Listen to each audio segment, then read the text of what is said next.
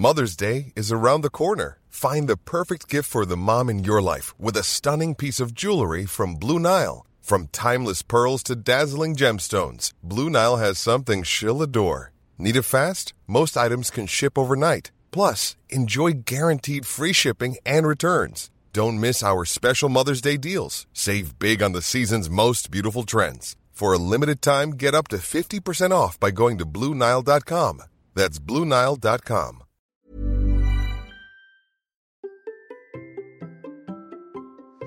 Et si courir en tutu rose était le secret pour courir plus vite? Allez, c'est parti. Bonjour, bonjour mes champions, c'est Bertrand, bienvenue dans Kilomètre 42, le podcast dans lequel nous parlons de course à pied, mais surtout de mouvement et de mode de vie plus sain pour lutter contre la sédentarité. Vous le savez, il y a quelques années, j'étais un gros hamster obèse de plus de 105 kg. Après un rééquilibrage alimentaire et la reprise du sport, j'ai perdu 27 kg et je me suis lancé dans le défi de courir un marathon. Et maintenant, mon ambition est de devenir champion du monde de mon monde et de vous aider à en faire de même en vous lançant vos propres défis. Toutes les semaines, je partage mon expérience, des conseils, des rencontres avec des personnes inspirantes. Et aujourd'hui, en entendant mon accroche, vous avez probablement reconnu mon invité du jour. Vous l'avez peut-être croisé sur une course, vu sur Instagram, YouTube ou son blog. Damien, alias RunnerLife35. Son tutu rose, ses collants et surtout son grand sourire. Nous avons discuté de tout ça en mode dernier ravito. Lui revenait à peine de sa balade touristique nocturne de la Saint-Élion. Ouais, balade touristique, hein, c'est vite dit. Quelques semaines après avoir réussi la performance de courir un marathon en moins de 3 heures. D'ailleurs, au départ, c'est la question que je voulais lui poser. Comment est-il passé de plus de 5 heures sur son premier marathon à moins de 3 heures sur son dernier marathon? Comment a-t-il fait? Est-ce les collants, le tutu, le sourire, à moins que ce soit le boulangeron. Aller chercher le pain à la boulangerie d'à côté en courant parfois un marathon. Petit jeu que j'ai adapté chez moi avec le Coffee Run. En tout cas, vous allez découvrir que ce n'est pas avec une prépa ultra scientifique avec un entraîneur à un club. Avec Damien, nous avons discuté de sa pratique, de ses entraînements, des projets qu'il monte, comme aller au Mont-Saint-Michel en courant avec des potes, de la place du sport dans son quotidien, de l'impact euh, de la course sur sa vie de famille, de courir avec ses filles aussi, puis de ses projets, et bien entendu de l'histoire de son tutu et de ses collants. Et si vous restez jusqu'à la fin, vous allez même découvrir mon défi du mois de janvier. C'est un épisode qui vous fera une belle, belle, belle sortie longue, mais rien d'étonnant car Damien a couru toutes les distances, y compris euh, du 24 heures. Donc, je vous laisse avec ma discussion avec Damien. Allez, c'est parti. Bonsoir Damien. Bonsoir, ça va? Ça va et toi? Comment vas-tu? Parce que c'est à toi qu'il faut poser la question en fait. Bah écoute, moi ça va. J'ai encore un petit peu, euh, un petit peu mal aux jambes de, de la Saint-Élion d'hier quand même. On va pas se mentir. Mais euh, globalement, ça va. Alors tu vois, moi, ça me permet de, de, de, de poser la question directement. Mais qu'est-ce que tu es allé faire à la Saint-Élion? Sincèrement, je me le demande. non, non, à la base, j'avais pas prévu du tout la Saint-Élion. hein. Moi, j'avais prévu de faire mes 24 heures de Plorin, Mm. un petit peu comme d'habitude. Et, euh, et j'ai des potes avec qui euh, j'ai fait euh, notre trip au Mont-Saint-Michel au mois de mai, qui a commencé à me parler de la Saint-Élion. Donc, ça me, ça me bottait pas forcément plus que ça, malgré que c'est une course mythique. Et puis après, euh, du groupe du Mont-Saint-Michel, il y en a un autre qui s'inscrit, un troisième qui s'inscrit. Euh, du coup, bah, je me, laissais, je me suis laissé embarquer quoi, Mm. dans, une, dans une aventure ou une galère. Voilà, chacun de voir. Ouais, c'est quand même une course à la con. Enfin, franchement, partir en pleine nuit sur des chemins par euh, moins 10 degrés sous la neige ou le froid et tout, tu sais que tu verras rien. Enfin, non? Oh, c'est, est-ce que c'est plus con que de courir 24 heures sur un circuit d'un kilomètre ou partir à minuit de chez toi pour relier au Mont-Saint-Michel? Sans, enfin, sans organisation en plus, le Mont-Saint-Michel, tu vois, par exemple. Donc, je sais pas, après, les conditions, elles étaient spéciales, c'est sûr, mais je pense que c'est ce qui fait partie de la, de la course. Si tu fais la Saint-Élion, que t'as pas de pluie, que t'as pas de vent, t'as, t'as rien, Mm. je pense que tu ressors un peu déçu finalement. Ouais, bon, après, franchement, si tu fais la Saint-Élion fin novembre, hein, chaque année, c'est un petit peu la merdouille, euh, faut dire ce qui est. Et encore, j'ai j'ai presque le sentiment que vous avez échappé au plus gros de la neige, parce que, euh, on le disait, hein, euh, juste avant de commencer à enregistrer, ceux qui sont partis de Saint-Etienne après pour rentrer chez eux, euh, sont retrouvés dans une galère avec de la neige en pagaille et tout sur les autoroutes, étaient bloqués, etc. Euh, finalement, t'en retiens quoi cette course? Je retiens que c'était ma première course dans la neige déjà. C'était Mm. ma première course en, en montagne, même si c'est pas de la vraie montagne pour certains. Mm. Pour moi, par rapport à la Bretagne, c'est la montagne. Euh, c'est- un, on va dire une première expérience avec du trail. Je suis plus habitué à des, habitué à des trails euh, plats. Bien que j'ai fait la Barjo cette année où j'étais en Normandie avec du, un petit peu dénivelé, mais euh, ce que j'en retiens, c'est malgré tout un peu enfin, du plaisir quand même, du dépassement de soi et, des gamelles, du verglas. Le plus chiant, moi, c'était pas la neige. La neige, après, ça m'a pas dérangé. C'est sympa, enfin, c'est pas plus chiant que de la, de la pluie, en fait. Hein. Mm. Ce qui était chiant, principalement, pour moi, c'était le verglas. Mm. Euh, après, bon, le, le parcours, quoi, qui est quand t'es pas habitué à avoir des grosses montées, ça change, quoi. Mm. Plus ça, après, une belle aventure entre potes. Ça, je pense que c'est vraiment le souvenir qu'on va, qu'on va en garder. Une belle aventure entre potes avec beaucoup de chambrage. Ouais, ouais bah écoute, tu en gardes un bon souvenir donc. Ouais, oh, oui, oui, quoi qu'il arrive, je garde bon souvenir. Quand tu y es, tu râles et puis t'en as marre, tu dis voilà. Et après, finalement, finalement c'était cool. Ouais, c'est tout ce que tout le monde dit un petit peu, hein, franchement, mais c'est vrai que sur le coup, et puis moi j'en ai vu certains, euh, je sais pas combien de, toi de temps t'as mis, mais j'en ai vu certains qui ont mis, euh, qui ont passé vraiment euh, la nuit à galérer totalement. Euh, je sais pas vous combien de temps vous avez passé, et puis euh, quand tu vois les premiers à quelle vitesse ils, ils font ça, et puis quand tu vois derrière la, le nombre de coureurs qui galèrent, etc. Euh, il y avait une, souvenir à une époque, ça arrivait, tu sais, sur la fête des Lumières à Lyon et trucs comme ça, c'était pas du tout le cas là de toute façon. Euh, non, la fête des Lumières apparemment c'est la semaine prochaine. Ouais, ils l'ont décalé, ouais. Hmm. À une époque, c'était, tu vois, tu avais une espèce de combinaison. Tu pouvais dire, si t'arrives assez tôt, tu as les petites lumières, etc. Mais cette année, maintenant, c'est plus le cas. donc finalement, enfin, la vue, t'as vu quelque chose du de, de cette zone euh, touristique là, euh, magnifique? À part de la neige, euh, j'ai envie de te dire pas grand chose quoi. Ah si, quand, quand, le jour se lève quand même, tu vois un petit peu, ça fait du bien déjà de voir le jour se lever. Ouais. tu vois un petit peu de paysage. Après, la fin est quand même, enfin, est pas top. ce qui est dommage, personnellement, c'est qu'on rentre pas dans Lyon en fait. Moi, je trouve ça dommage. Parce que on connaît, enfin, tu vois, je connais pas Lyon je trouve un petit tour dans Lyon plutôt que nous faire passer euh, par certains chemins. Ça, serait cool en fait. Ça serait cool pour les mm. touristes. Ouais, et c'est vrai que je te confirme parce qu'en plus courir dans Lyon c'est super agréable. Euh, t'as les quais, t'as des t'as des jolis trucs, c'est chouette hein Lyon pour ceux qui connaissent pas pour les courir dans Lyon c'est vraiment très agréable. Bon après t'as des petits pièges parce que t'as des montées bien raides etc. Tu sais s'ils veulent faire passer dans Lyon mais c'est vrai que ça serait un parcours qui serait agréable. Bon, alors, euh, je te demande pas si tu vas refaire ça l'an prochain, etc. Parce que bon, c'est un peu tôt. Mais moi, ce qui m'intéressait quand je t'ai invité, en fait, c'est ton parcours. Parce que euh, j'ai appris un truc la dernière fois. C'est ton parcours entre, entre premier marathon et ton marathon de il y a quoi C'était il y a combien de temps ton dernier marathon là? 15 jours.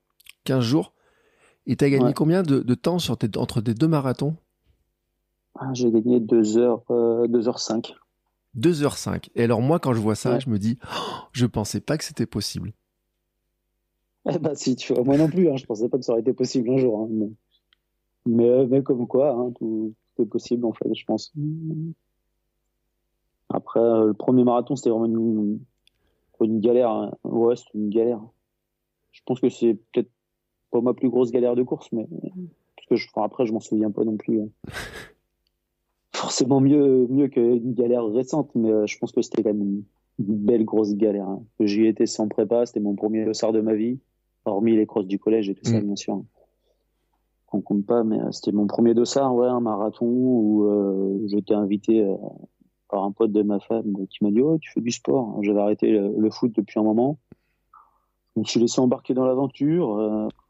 J'ai ma première fille qui est, qui est née à cette période-là, donc euh, autant dire que j'allais pas forcément courir plus que ça. Je me suis pointé un peu à l'arrache. L'année de la canicule au mois de juin, bon, j'ai bien morflé quoi. J'ai eu des crampes après 21 km au premier mollet et de mémoire 23, 24e au deuxième. Mm. Euh, qu'après, euh, après c'était vogue la galère et voir la ligne d'arrivée quoi. Donc en 5h03. Mais ça m'a pas arrêté pour autant. Ouais, c'est bon. Moi, je retiens quand même que tes potes, ils sont, euh, ils t'embarquent dans des drôles de trucs hein, à chaque fois, puisque encore c'est une histoire de potes. Euh, et, depuis, t'en as fait combien? 23 marathons, c'est ça? J'ai vu sur ton compte? Ouais, c'est ça, 23 marathons en 10 ans du coup. Euh, Qu'est-ce qui te plaît dans ce format-là pour en faire 23 Forcément, c'est un format qui te plaît. C'est bah, mythique déjà. Après, euh, tu, commences par un marathon, donc tu as envie d'en faire un autre après. Mmh. J'ai fait Paris, où j'avais mis 4h, 4h25, je crois. Un truc comme ça, dans ces eaux-là. Mais après, bah, tu te dis, oh, j'avais galéré aussi, tu essayes d'en refaire un autre, tu dis, à un moment ou un autre, va faire arrêter de galérer quand même. Après, tu commences à passer à, tu te dis, oh, je vais essayer de passer sous les 4 heures. Mmh.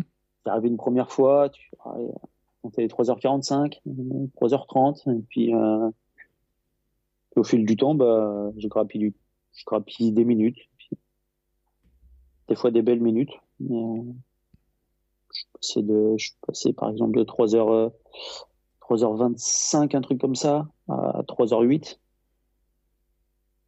Mmh. c'est de sacrées euh, minutes, oui, là, que tu grappilles quand même. Hein. ouais, c'est des sacrées minutes que j'avais gravies. Après, ça dépend aussi de, l'enchaînement que je fais, je pense. Et, euh, mais après, le marathon, je trouve que c'est cool, quoi. Ça, ça reste mythique. C'est une distance euh, abordable, oui et non. ça dépend comment tu la cours, en fait, mm. forcément. Et euh, j'aime bien l'ambiance surtout, en fait. Il y a, y a tout, quoi. Il y a, y a, y a l'élite qui va partir en même temps que toi, ou que tu verras jamais parce que parce qu'ils vont trop vite. Il y a des gens qui, qui vont courir leur leur premier marathon et ça reste une expérience, je pense, inoubliable. Mm. Il, y a, il, y a du, beaucoup de monde sur les bords des routes en général. Même sur des petits marathons, tu arrives à avoir des spectateurs, il y, a des, il y a du public, il y a beaucoup de gens qui se déguisent, enfin, il y a tout. Quoi. Et euh, ça, je trouve que c'est cool. Mm. Pour tout ça, j'aime bien. Ouais, et puis alors j'ai regardé quand même, parce que c'est vrai que sur ton, sur ton site, j'ai regardé un petit peu euh, bon, ton parcours, etc. Euh, c'est vrai, là on parle du marathon, mais tu as, fait quasiment toutes les distances, finalement, quand on regarde un petit peu. Euh, enfin, après, enfin, tu as fait 100 km de Millau, par exemple. Euh, Tu as fait après de. Je vois pas de traces, mais peut-être que j'ai pas assez cherché, mais au-dessus de 100 km. T'es monté après beaucoup, beaucoup dessus ou? Bah, J'ai fait l'ultramarin cette année, mmh. le 175 km. Ouais. Après, j'ai fait, j'ai fait des 24 heures. Ouais. là, là tu essayes de, dépasser, de dépasser, bah, déjà de finir en 24 heures et de faire le plus de kilomètres possible. Donc là, j'ai fait 151, c'est mon record, 134 et euh, un abandon après 100 euh, km. Après, j'ai fait des 12 heures où une fois je dépasse les 105, je crois. Mm. Globalement, oui, j'ai déjà dépassé les 100 km. Et mm. après les off, euh, où on a fait 109, je crois, pour aller au Mont-Saint-Michel et 107 pour aller à Saint-Malo. Ouais. Ouais, ça va, les distances. Hein, c'est, euh, Tu préfères quoi? Tu préfères ces longues T'as, t'as un truc que tu préfères en fait entre ces grandes distances? Parce que on le dit aussi, tu as fait du 10 km, euh, tu as des 10, 15, je vois de semi-marathon, tu as tout fait toutes les distances. C'est quoi finalement tu préfères en distance? T'as un truc qui te préfère ou tu, finalement t'aimes un petit peu mixer? Parce que moi, j'ai l'impression que tu fais quand même pas mal de courses dans l'année, pas mal de beaucoup de kilomètres. Ouais, ouais, ouais. Sur quelques kilomètres cette année, je pense que je vais approcher des 4000. Je vais être mon record. L'année dernière, j'ai fait 3660. De toute façon, chaque année, ça augmente un petit peu. Je ne sais mm. pas où ça s'arrêtera. Mais après, tout ce que je préfère en, distance, euh, un peu tout en fait. Hein. Euh, après, euh, un 10 km, j'en fais moins parce que parce que je les prépare pas avec que je fais beaucoup, enfin plus de long. J'aime beaucoup le format marathon, j'aime beaucoup les 100 km. Les 100 km, je trouve que, enfin, j'aime bien, j'aime bien le chiffre 100. Je trouve c'est cool, c'est cool. Mio, Mio, ça reste, je pense, ma course, euh, ma course préférée. Enfin, c'est vraiment celle où j'ai le plus kiffé. Ouais. Je trouve qu'il y a quelque chose, il y a quelque chose qui se dégage de cette course que qui est mythique, un peu comme à la Saint-Élion, tu vois. J'ai trouvé qu'il y avait une autre ambiance, que c'était c'était différent d'autres courses auxquelles j'ai pu participer. Je trouve qu'il y a quelque chose qui se dégage en fait. après les distances, euh, non, a pas forcément de distance préférée. L'ultramarin, ça reste mythique puisque ça reste 175 euh, bornes et tu fais tout le tour du golfe du Morbihan. ça reste ça reste ouf en fait. Ça reste ouf parce que parce que tu as la traversée en bateau, tout ça, c'est c'est cool. Après, il n'y a pas vraiment une distance euh, que j'affectionne. Le marathon, je te dis, si je veux en choisir une, je dirais le marathon. Bon, ça tombe bien, tu en as fait 23. Euh, je te demande pas si tu en as encore un au programme cette année, finalement, sur la fin de saison, là? Non, cette année, euh, cette année, non. Non, non. Là, normalement, tu vois, ça devrait être. Euh, j'avais pas prévu de course, on va dire, après la Saint-Élion. Et j'ai mon voisin qui a fait son premier marathon à Deauville Johan cette année, et du coup, pour fêter son après l'apéro. Sans, sans, alcool pour moi, en petit aparté, j'en bois jamais. Et du coup, il veut faire 45 minutes au 10 km. Ouais. Et il doit faire ça au mois de décembre, il a trouvé une course. Donc euh, je lui ai proposé mes services s'il voulait un meneur d'allure. Donc euh, je pense que voilà, normalement le 19 décembre, je devrais l'accompagner pour, pour essayer de l'amener sur 45 minutes. Voilà. Et puis après, comme ça, après, on peut faire les fêtes de fin d'année tranquillou. Oui, oui, toujours tranquille. De toute façon, ça m'empêche pas. Je n'ai pas de restrictions par rapport à la course à pied, mm. de régime alimentaire. Je suis rien. J'ai pas de programme euh, prédéfini. Oui, et puis on va le dire quand même, c'est que tu es un adepte du boulangeron. Alors ça, moi, je regarde un petit peu. Mais moi, des fois, tu sais, je fais des boulangerons, euh, je fais un peu court. Mais toi, par contre, tu fais des distances des fois pour aller chercher une baguette de pain. C'est énorme. Ouais, mais en fait, la boulangerie est juste à côté de chez moi. Oui, mais c'est ça. Mais c'est ce que je voulais vérifier. Mais tu fais combien de kilomètres des fois pour aller chercher ta baguette à, côté de chez toi? Ah, ça, je sais pas. J'ai déjà dû faire un marathon, je crois. Ouais? Hein. Ouais, ouais. Ouais, ça m'est déjà arrivé. Après, c'est vraiment, c'est vraiment histoire de, de, ramener, de ramener le pain parce que je trouve ça cool. Après, c'est plus le boulangerie. Enfin, moi, j'y vais plus le matin. Mm. Si je vais courir avant d'aller, euh, d'aller au boulot comme ça, je, je réveille pas. Enfin, j'essaye de réveiller personne. Mm. Ça arrive que, que, je réveille ma femme sans faire exprès. Et euh, mais en général, j'essaye de réveiller personne et comme ça, tout le monde est content quand je ramène la, la baguette viennoise et, et, le pain pour le petit déj en fait. ils se réveillent, ils ont ça. Je trouve que c'est un petit, c'est un petit truc cool. Et après, c'est ce que je dis, le boulangerie, il n'y a pas d'air. Ça peut être n'importe quel moment de la journée, ça peut être n'importe kilométrage. Faut pas forcément faire aller loin. Ça peut être la boulangerie qui est juste en bas de chez toi. Tu fais un circuit, tu fais ta sortie classique et tu rentres chercher ton pain, c'est tout. Point barre. Mmh. Il n'y a pas de prise de tête. Après, ça m'est arrivé de m'arrêter, tu vois à la Saint-Élion, par exemple, euh, je discutais avec euh, d'autres coureurs euh, qui, qui m'ont reconnu. je leur ai dit, je fais, mais moi, ce que j'aimerais, ce serait trouver une boulangerie juste avant l'arrivée, quoi. Ouais. mais il y en avait pas. Sinon, je serais passé, je serais passé acheter du pain, quoi. Juste pour passer la ligne avec une baguette. ça, ça m'aurait, ça m'aurait fait kiffer. juste pour le truc, tu vois. Après, euh, quand on a fait le Mont-Saint-Michel, c'est pareil, c'est pareil. À un moment, on a un pote qui était en, grosse galère ce jour-là. Et d'ailleurs, c'est lui qui a fait le meilleur résultat à la Saint-Élion. Euh, on l'a attendu. Euh, j'en avais marre d'attendre. J'ai avancé. J'ai été chercher une boulangerie pour acheter des, pains au chocolat pour tout le monde. Mm. Pareil, quand on a fait Saint-Malo avec d'autres potes, je me suis arrêté acheter un Queen Amman en, juste avant le passage du centième kilomètre. C'est vraiment pour le trip pour le trip, quoi. J'aime bien, ça me fait rire. Mm. Et après, de toute façon, quand t'es sur du long, si tu manges un pain au chocolat, c'est pas ça qui va changer grand chose. Ouais, ce que j'allais te dire. Puis euh, j'ai eu Steven Yarrick en tant qu'invité euh, dans le podcast sur deux épisodes. Et euh, Steven Yarrick en vélo, il fait. Euh, je sais pas combien de bornes dans la journée. et on parlait de ses pauses, justement. Et c'est ce qu'il me disait. Il me disait, de toute façon, il y a tellement de calories dépensées sur des distances qui sont aussi longues que il peut manger pratiquement euh, n'importe quoi euh, sur euh, donc finalement le pain au chocolat et j'ai eu il y a pas longtemps aussi Ilyes Ilyes lui c'est avant c'est leur tradition avant et je le dis d'ailleurs parce que c'est rigolo parce qu'on enregistre là donc on est combien? On est le 29 aujourd'hui et hier je sais pas si t'as vu ça ils ont fait un Ironman samedi samedi ils sont fait un Ironman euh, tranquillement dans leur coin, en faisant euh, piscine, vélo. Alors, faut voir les vélos, etc. Ils se font ça tranquillou. Je sais pas où ils vont chercher ce truc-là. Euh, mais bref, voilà. C'était l'aparté hein, pour ceux qui suivent un petit peu les aventures. Et lui, c'est vrai que... Ouais, je suis ces aventures. Ouais.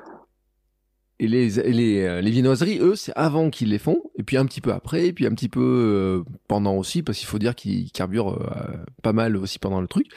donc voilà, hein, on peut dire, hein, il n'y a pas de mal à se à s'arrêter, à faire des petites pauses comme ça. t'as d'autres petits, je sais pas, t'as d'autres petites manies comme ça de, de coureurs, de, à part t'arrêter dans les boulangeries? Euh, non, pas spécialement, à part me déguiser, quoi. Ouais, c'est ça, oui. Ça, c'est ma, ça, c'est ma mine, c'est, devenu ma marque de fabrique, mon collant et mes tutus. Hein. Après, euh, après, non, il n'y a pas d'autre manie, quoi. Il n'y a pas d'autre manie. Hein. Je pense pas, en tout cas. Il vient d'où, ce... ce déguisement, il vient de, d'une, à la base, d'une color run qu'on a fait, euh, avec ma femme et des couples d'amis. le Renard Rennes, je sais plus exactement l'année. Et ma femme nous a acheté des tutus pour, pour les mecs, mm. pour, pour, le fun de la couleur Rennes, quoi, tu vois. C'était plus sympa. Donc je l'ai mis pour ça et après je l'ai rangé. Je l'ai rangé, je l'ai pas remis. Il y en a qui m'ont dit quand est-ce que tu remets ton tutu? Et puis ouais, je, enfin, je me suis dit pourquoi pas, je sais pas. Et, euh, et je voulais pas juste mettre le tutu en fait, je voulais quelque chose, je voulais autre chose, je voulais mm. des collants. Et dans, dans, ma tête, je voulais des collants rose et noir. Hein. Je les voulais vraiment comme je les ai aujourd'hui. D'accord. Dans ma tête, c'était déjà ça que je voulais quoi. Mm. Donc euh, ma femme avait dit oh, tu prends des collants. Je fais non non, je veux des collants rose et noir. Ils sont rayés, je les veux comme ça. le mec qui avait déjà, il fallait les trouver. Après, je me suis dit, si ça n'existait pas, bah, je trouverais autre chose.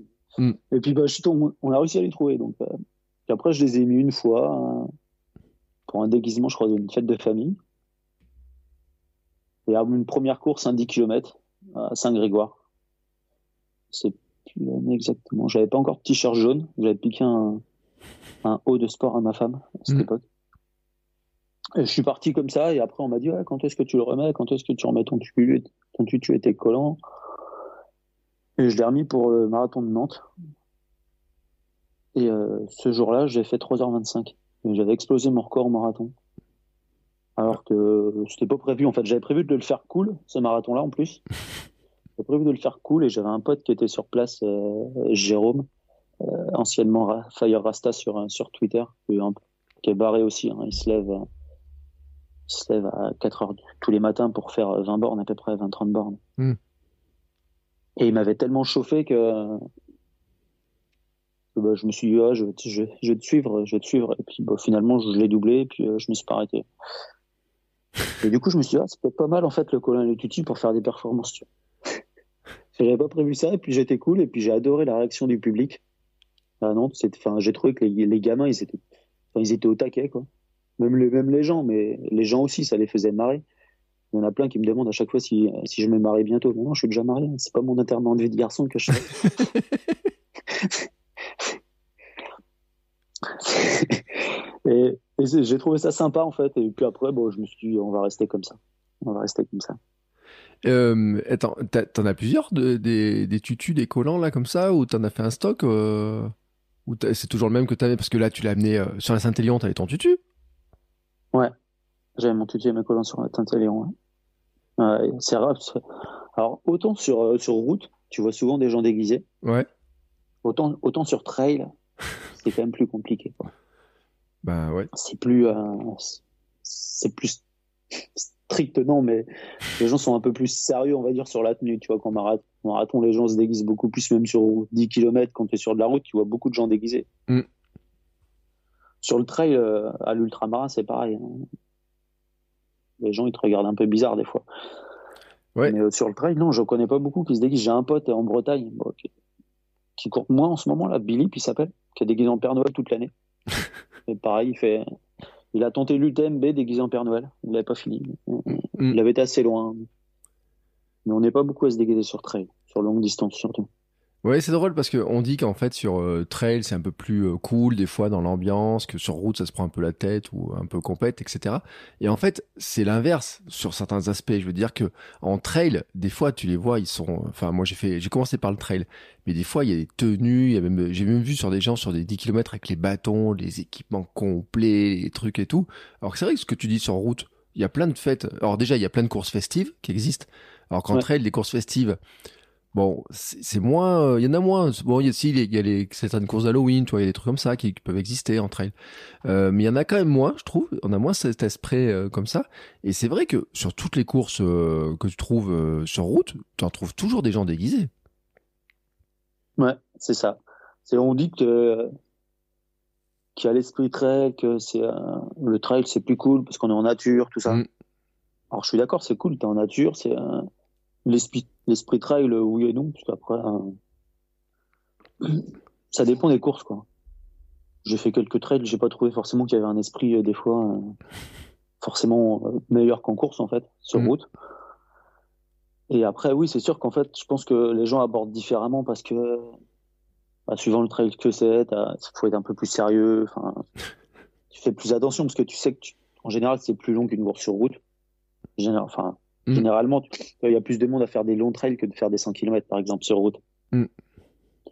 Donc c'est un peu plus euh, sérieux, je pense, dans la prépa, dans la tenue et tout ça. Et je pense que les gens osent moins se déguiser.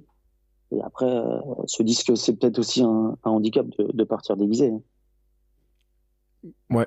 C'est le cas ou parce que j'ai vu quand même, tu racontes que dans certaines courses, tes collants ils glissent. Euh. Ça, peut être le cas, oui, c'est sûr.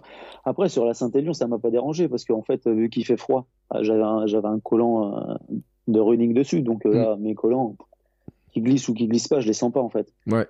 Sur route, euh, sur route en général, je mets rien dessous, au moins avant que ce soit l'hiver et qu'il fasse vraiment froid. Mais 80% du temps, j'ai juste mes collants. Alors oui, ça, ça arrive régulièrement qu'ils glissent. Alors après, c'est de ma faute aussi, parce que je sais que je dois bien les caler avec ma ceinture running. Normalement, il faut que je les remonte assez et que je, je les cale avec. Alors des fois, ça glisse, des fois, ça glisse pas.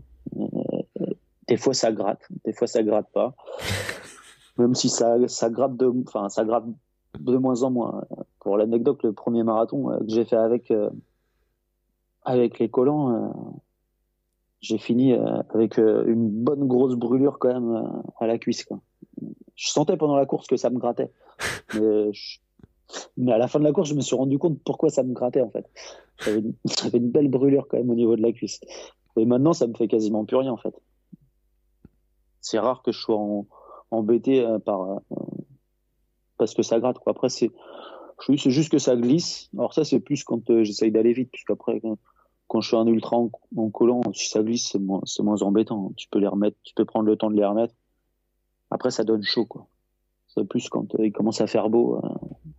Des fois, des fois, je galère parce que j'ai chaud. Oui, ce que j'allais te dire, parce que là, bon, en collant, on se dit bon, à cette époque-là, on est pas mal. en plein été, un marathon en plein été en collant, euh, ouais, ça doit pas, tu dois pas être si bien que ça, quoi. Non, là, je suis pas si bien que ça. Ça, dépend à quelle heure il y a le départ, ça dépend aussi de quel temps il fait. Mais euh, en général, ouais, c'est un peu plus compliqué, quoi. T'as chaud. Bon, des fois, je me dis, mais qu'est-ce que je suis con, franchement. Hein. Parce que je le sais sans que j'ai avoir chaud. Hein, mais... bon, c'est pas grave. Après, bah, tu vois, l'ultramarin, j'ai tout fait des... j'ai tout fait avec les collants. Hein. Donc, euh, les 175 km. Mm. Euh, là, c'est par moment, ça a été chiant, ouais, clairement. Par moment, je me suis dit, bon, est-ce qu'on les retire? Et puis je me suis dit, non, non, je vais pas les retirer. Je vais pas les retirer. Ça sert à rien. Dans ma tête, je l'avais abandonné sans collant. Mm. Et, euh, et avec collant, j'ai pas encore abandonné. Donc je me suis dit non, tu les retires pas. Il y a un bout de superstition dans cette histoire-là. Ouais, ouais. Bah, c'est pour le trip aussi, mais, non, mais après, je me dis quitte à les avoir, je galère, et puis tant pis, quoi. C'est pas grave. Ça fait, ça fait sourire les gens aussi. C'est le principal. Oui, puis, comme tu te dis, en fait, c'est que les gens, euh, bah, on te reconnaît maintenant avec tes collants, ton t-shirt jaune, euh, t'as tes, euh, tes fans. Ouais, bah sur la Saint-Élion, tu vois, on m'a pas mal reconnu, euh, ce qui m'a surpris d'ailleurs, parce que je fais pas forcément plus de trail que ça. Et mhm. c'était cool, parce que du coup, j'ai plein, j'ai plein de gens qui ont ralenti, qui ont discuté avec moi, et la course, elle passe plus vite, quoi. Mhm. Et ça, tu vois, c'est le premier vrai trail, tu vois, je trouve, où, où bah, les gens, tu vois, s'arrêtent. J'ai fait l'ultramarin, c'était différent. Et là, j'ai trouvé ça super cool, justement. Il y a plein de gens qui m'ont dit, oh, vas-y, c'est cool ce que tu fais, c'est rigolo, continue. Il y en a qui te connaissent pas, qui disent pourquoi tu fais ça, pourquoi tu es déguisé? Donc, du coup, sur mon t-shirt jaune, euh, je leur enfin, là, on le voyait pas à la Saint-Élion parce que mm. c'est trop froid. Je me mets en t-shirt. Ouais. Mais, euh, mais je leur explique, bah, du coup, il y en a qui sont curieux. Pourquoi tu cours déguisé? Est-ce que ce que je te disais tout à l'heure, hein, est-ce que tu te maries bientôt? Non, je me marie pas. Et du coup, bah, je cours pour une association avec les couleurs d'une association à rose, hein, mm. qui veut dire héros en breton. Donc c'est une association bretonne. Ouais et qui rayonne sur toute la Bretagne, qui est basée à Rennes aujourd'hui. Et du coup, euh, qui rend visite aux enfants malades, qui, leur apporte des cadeaux, qui leur apporte, enfin, qui les aide quoi. Ouais. Et qui leur rend visite euh, déguisés en super-héros. Mm. Euh, il y a Batman, il y a Spider-Man, il y a aussi des princesses. il y a aussi quelques super, il y a quelques super méchants. Il y a Dark Vador. ça reste un personnage quand même mythique. Et du coup, j'explique ça parfois dans la course, tu vois, à Saint-Élion, je l'expliquais deux, trois fois, quoi. les gens sont curieux et c'est cool parce que moi, je me suis dit, quitte à courir déguisé, être visible autant que ça serve à quelque chose. Et, je ne sais pas si tu as des enfants. Moi, j'ai deux enfants qui sont en parfaite santé. Mm. Et je me dis, franchement, j'ai de la chance, quoi. On on mesure pas forcément la chance qu'on a. Et, euh, et, je trouve que si, si, on peut apporter un peu de, de, bonheur à des enfants qui sont, qui sont malades ou, ou autres, ben, je trouve que c'est cool, en fait. Enfin, c'est important. C'est important, je trouve, d'être solidaire. Et, ça m'anime aussi, même sur les courses, tu vois. Enfin, c'est sur la course, par moment, je suis dans le dur et je regarde le t-shirt, tu vois, allez, c'est bon. C'est rien, quoi. tu vas souffrir pendant quelques heures, hein. il y en a qui souffrent pendant plus longtemps que toi. Mm. C'est toi et avance, quoi. Ouais, et c'est vrai que j'ai souvent des invités, on en a parlé, on a qu'on fait des trails enfin, humanitaires ou enfin pour, pour des associations, qu'on court pour des associations qui, qui, qui, le font et qui me racontent aussi cette histoire-là, qui disent ben euh, franchement quand on est dans le dur, à ce moment-là, on se raccroche aux enfants. Euh, euh, je me rappelle d'un épisode avec des, une petite famille qui a, fait un, qui a traversé l'Auvergne en courant et qui est attendue par les enfants à l'hôpital, tu sais, parce qu'elle participe à des opérations là-bas, et qui me disait ça, qui me disait, mais enfin, quand on est en plein milieu de la neige, en plein milieu des montagnes, on se raccroche à ça en disant, bah tiens, euh, euh, on va leur ramener des jouets, euh, on leur ramène de l'argent, on les aide sur des choses, ça fait partie de l'association, etc. C'est, c'est aussi une, une, raison, enfin, de, une motivation aussi pour, pour certains, dans certains moments, quoi. Ah oui, clairement, oui, ça aide. Ça aide. Après, je pense, tu penses, tu penses pas qu'à ça, tu penses à tes proches aussi, tu vois, quand quand ma femme elle se déplace comme sur l'ultramarin, c'est elle qui m'a fait mon suivi. tu me dis attends, se fait chier elle pendant toute la nuit à me suivre. Hein. Mm. Tout ça, je vais pas lâcher quoi. j'ai déjà lâché une fois l'ultramarin. La deuxième fois, je me suis dit je vais pas lâcher quoi. Enfin, tu fais tout. Après, si t'arrêtes, t'arrêtes. Enfin, je sais que tu as eu Philippe Millard ouais. Comme invité. Mm. Euh, je discute beaucoup avec depuis euh, depuis quelques années et, et sa, sa, philosophie elle est elle est juste euh, magique quoi. Mm. moi, je, moi, je kiffe sa philosophie. Et, et, même si au départ, quand tu commences la course à pied, bah, tu te dis non, j'abandonnerai jamais. Mais au final, pour, enfin, pourquoi? Tu as le droit d'abandonner, il n'y a, pas de, y a pas de mal. Ça changera pas ta vie demain. Donc, si vraiment tu es dans le dur, si vraiment tu sens que tu peux plus, bah, à un moment ou un autre, faut aussi être capable de dire stop. Ça sert à rien des fois d'aller au bout du bout, justement pour peut-être te mettre en danger toi-même. Il faut aussi, faut aussi essayer de connaître ses limites et c'est ce qu'on cherche aussi. On cherche à toujours repousser ses limites, mais il faut aussi reconnaître quand tu as atteint ta limite. C'est pas parce que tu l'as atteint euh, un jour que demain tu pourras pas dépasser celle-ci en fait. Comme sur l'ultramarin, je sais que j'ai abandonné. Euh, bah, je me suis dit un jour je reviendrai pour finir. Quand je sais pas, mais je me suis dit je reviendrai, c'est sûr je voulais, enfin, tu veux pas rester comme ça parce que ça te fait chier quand même d'abandonner. On va, va pas se mentir. Hein. Tu ravales un peu, mais c'est bien parce que tu ravales ta fierté aussi. Tu me dis. Puis au final, après, tu te dis, ça n'a pas changé ma vie. Mm. Euh, sur le sur les, les, courses là comme ça, euh, t'en as une. Tu disais ton premier marathon, c'était peut-être la course la plus dure, etc. Euh, T'as parlé des barjots tout à l'heure. Et enfin, les barjots, c'était quoi? C'était la première édition des barjots, non? La barjo, le trail. Ouais. Non, c'était pas la première édition. Ça fait longtemps qu'elle existe. Hein. Ouais. Mais pour toi, c'était ta première édition à toi. Enfin? Ouais, c'était ma première édition à moi. Ouais. ouais. T'en retiens quoi? Là, j'ai galéré. La galère de la galère et, et ouais, une organisation que, qui m'a déçu. Mais, euh, mais ouais, une belle galère. Une belle grosse galère. Après, avec l'enchaînement, de toute façon, à un moment ou à un autre, tu sais que tu vas. Tu, tu sais que tu. Un, jour ou l'autre, tu vas galérer quand tu enchaînes, je pense. Mm. Donc, euh, c'était un jour sans, ça arrive. Et, euh, et là, j'étais pas loin de lâcher quand même. Là, J'étais vraiment pas loin, pas loin de lâcher. Euh, surtout à un moment quand j'étais dans le dur mais sévère, euh, j'ai un coureur qui était qui m'a doublé euh, quoi peut-être 10 minutes avant moi, enfin 10 minutes avant. Mm. Et dans une descente, on arrive. Et là, je le vois qui monte dans une bagnole. Et là, toi, t'es dans le dur, t'en peux plus. tu fais, ouais, franchement, ouais, je sais pas quoi. là, tu, là, pendant, pendant quelques secondes, l'idée te vient en tête quand même. Quoi à y penser, tu fais. Ah, Ah, l'enfoiré, quand même, ça doit, enfin, ouais, ça, ça doit pas être mal, hein, tu te dis. il, il, il, a rentré, il va, il va finir, quoi. Et puis après, après, non, après, j'ai eu ma femme, mes filles au téléphone, j'ai eu un pote aussi. Ils m'ont dit, vas-y, c'est bon, tu lâches pas, t'as bientôt fini. Mm. Mais c'était vraiment une grosse galère. Et puis j'étais pas, j'étais pas dedans, enfin, j'ai eu du mal à rentrer dans la course. Euh, L'organisation avait annoncé que deux ravitaillements solides. Bon, il y avait que des pâtes de fruits.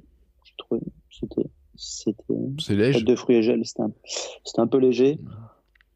Euh, donc je trouve, j'ai pas trouvé ça. Le par parcours, par contre, il est magnifique. Mais tu vois, pour te dire à quel point j'étais pas, enfin, j'étais pas dedans, c'est au, je sais même plus le kilométrage 75e, faudrait que je regarde mon récit. 75e, 80e, je me prends une branche en, dans le crâne, sur le crâne, Mhm. en fait. Et euh, c'est super chaud. J'avais super chaud avec les collants en plus. Et je- là, j'en avais marre. Clairement, j'en avais marre. Et, euh, et après, je commence à avoir mal à la tête, tout ça. Je me dis, oh, c'est parce que je dois avoir faim, tu sais, un petit coup de fringale, tout ça, donc Mm. je mange, tout ça. Et je vois que ça passe pas, quoi. Dis, on va faire le dos rond, puis ça va passer. Puis après, c'est passé, mais j'étais pas, j'étais pas au top, quoi. Et en fait, une fois la ligne d'arrivée, passe la main dans mes cheveux et je me rends compte que j'avais du sang séché, donc je me suis en fait, je me suis pas juste pris la branche, quoi. Je me quand même pas forcément super lucide, quoi. J'étais bien fatigué déjà à ce moment-là. Et euh, pour autant, tu vois, quand je regarde ton récit, euh, t'as toujours le sourire sur les photos. Euh, c'est quoi? C'est que finalement, tu veux garder cette image-là de finalement du, plaisir de courir, de la liberté? Parce que j'ai vu le mot liberté dans ton, je sais plus dans quelle page, ta page de présentation. Tu dis courir, c'est la liberté, c'est ça? Page de présentation, ça fait longtemps que j'ai écrit, je ne sais plus. Ouais, c'est, t'es libre, quoi. En fait, tu fais ce que tu veux quand tu cours. Il n'y a pas de, même si tu dois, enfin, si tu dois suivre un programme prédéfini, j'aime pas trop, en fait, euh, les programmes. Enfin, moi, j'en suis pas forcément. Ouais. J'ai pas de programme attitré, tu vois, j'ai pas de coach, j'ai personne. Mais, euh, t'es libre, quoi. Je veux dire, demain, si je me lève et euh, j'ai envie d'aller courir, si je veux me faire une séance de fractionné, bah, je me la fais. Enfin, il n'y a pas de, si je veux faire un circuit, courir sur- comme un hamster euh, autour de chez moi sur un circuit d'un kilomètre, je le fais. Mm. Si je veux aller à droite ou je veux aller à gauche, enfin, t'es, t'es libre de faire ce que tu veux, quoi. Il n'y a pas de, y a personne qui va te dire, ah, tiens, euh, non, tu prends cette rue-là, tu prends, tu prends celle-ci, il faut que tu ailles par là, il faut que tu fasses ça. Euh, c'est ton moment à toi, tu fais, tu gères ça comme tu veux. Et, euh, faut pas se mettre, enfin, moi, je mets pas forcément de restrictions, en fait. Si je veux fractionner, je fractionne. Si j'ai pas envie, je fractionne. Enfin, a pas de prise de tête, quoi. Et alors, tu me dis ça, et en fait, ça marche donc, on peut progresser en faisant comme ça alors? Après, tu progresses avec l'expérience. Après, euh, t'apprends, tu te casses les dents. Hein. C'est ça peut-être aussi. hein. Tu, tu te fais mal, voilà, tu essayes de retenir des leçons en fait. Ce qu'il faut, c'est essayer de savoir pourquoi ça va pas marcher. Et après, t'apprends au fur et à mesure. Tu augmentes progressivement le kilométrage, tu fais en fonction de ton, de ton temps aussi, parce qu'après, on n'a pas tous le même temps à consacrer au sport. On a tous des vies de famille, on a Mhm. tous un boulot, on a tout ça. Donc après, euh, après moi, ce que je dis, c'est l'important, c'est de bouger en fait. Il n'y a pas de, il y a pas de règles, il n'y a pas de, y a, enfin ouais, il y a pas de plan forcément prédéfini à suivre. Moi, j'essaye d'avoir, euh, tu vois, par exemple, euh, une semaine classique pour moi, ça va être une sortie, des, une sortie longue. Donc Après longue, ça dépend de ce que je vais préparer. J'aurai un fractionné court, euh, ça peut être du 30-30, ça peut être jusqu'à 10 fois 800, et après des des séances plus cool euh, à jeun ou, ou, ou le, enfin, ou pas à jeun d'ailleurs. Mais euh, après, j'aurai un fractionné long quand je peux. Si, si j'essaye de, de faire un marathon, je ferai des séances, euh, des séances allure marathon. Mhm. Mais euh, après, euh, moi, mes séances, je les, je les prépare pas forcément longtemps à l'avance, quoi. C'est-à-dire, la veille, je peux pas entrer une séance dans ma montre. Et le matin, en fait, euh, je la change. Je la change parce que j'ai pas envie de faire ce que, ce que j'avais programmé. je me dis, bon, non, bon, je vais faire autre chose, quoi. Des- Enfin, je cours principalement le midi sur mon temps de pause Mm. déjeuner. Et euh, ça m'arrive de choisir ma séance euh, à 11 heures, quoi. Une heure avant, je me dis, allez, tiens, je vais faire ça. De...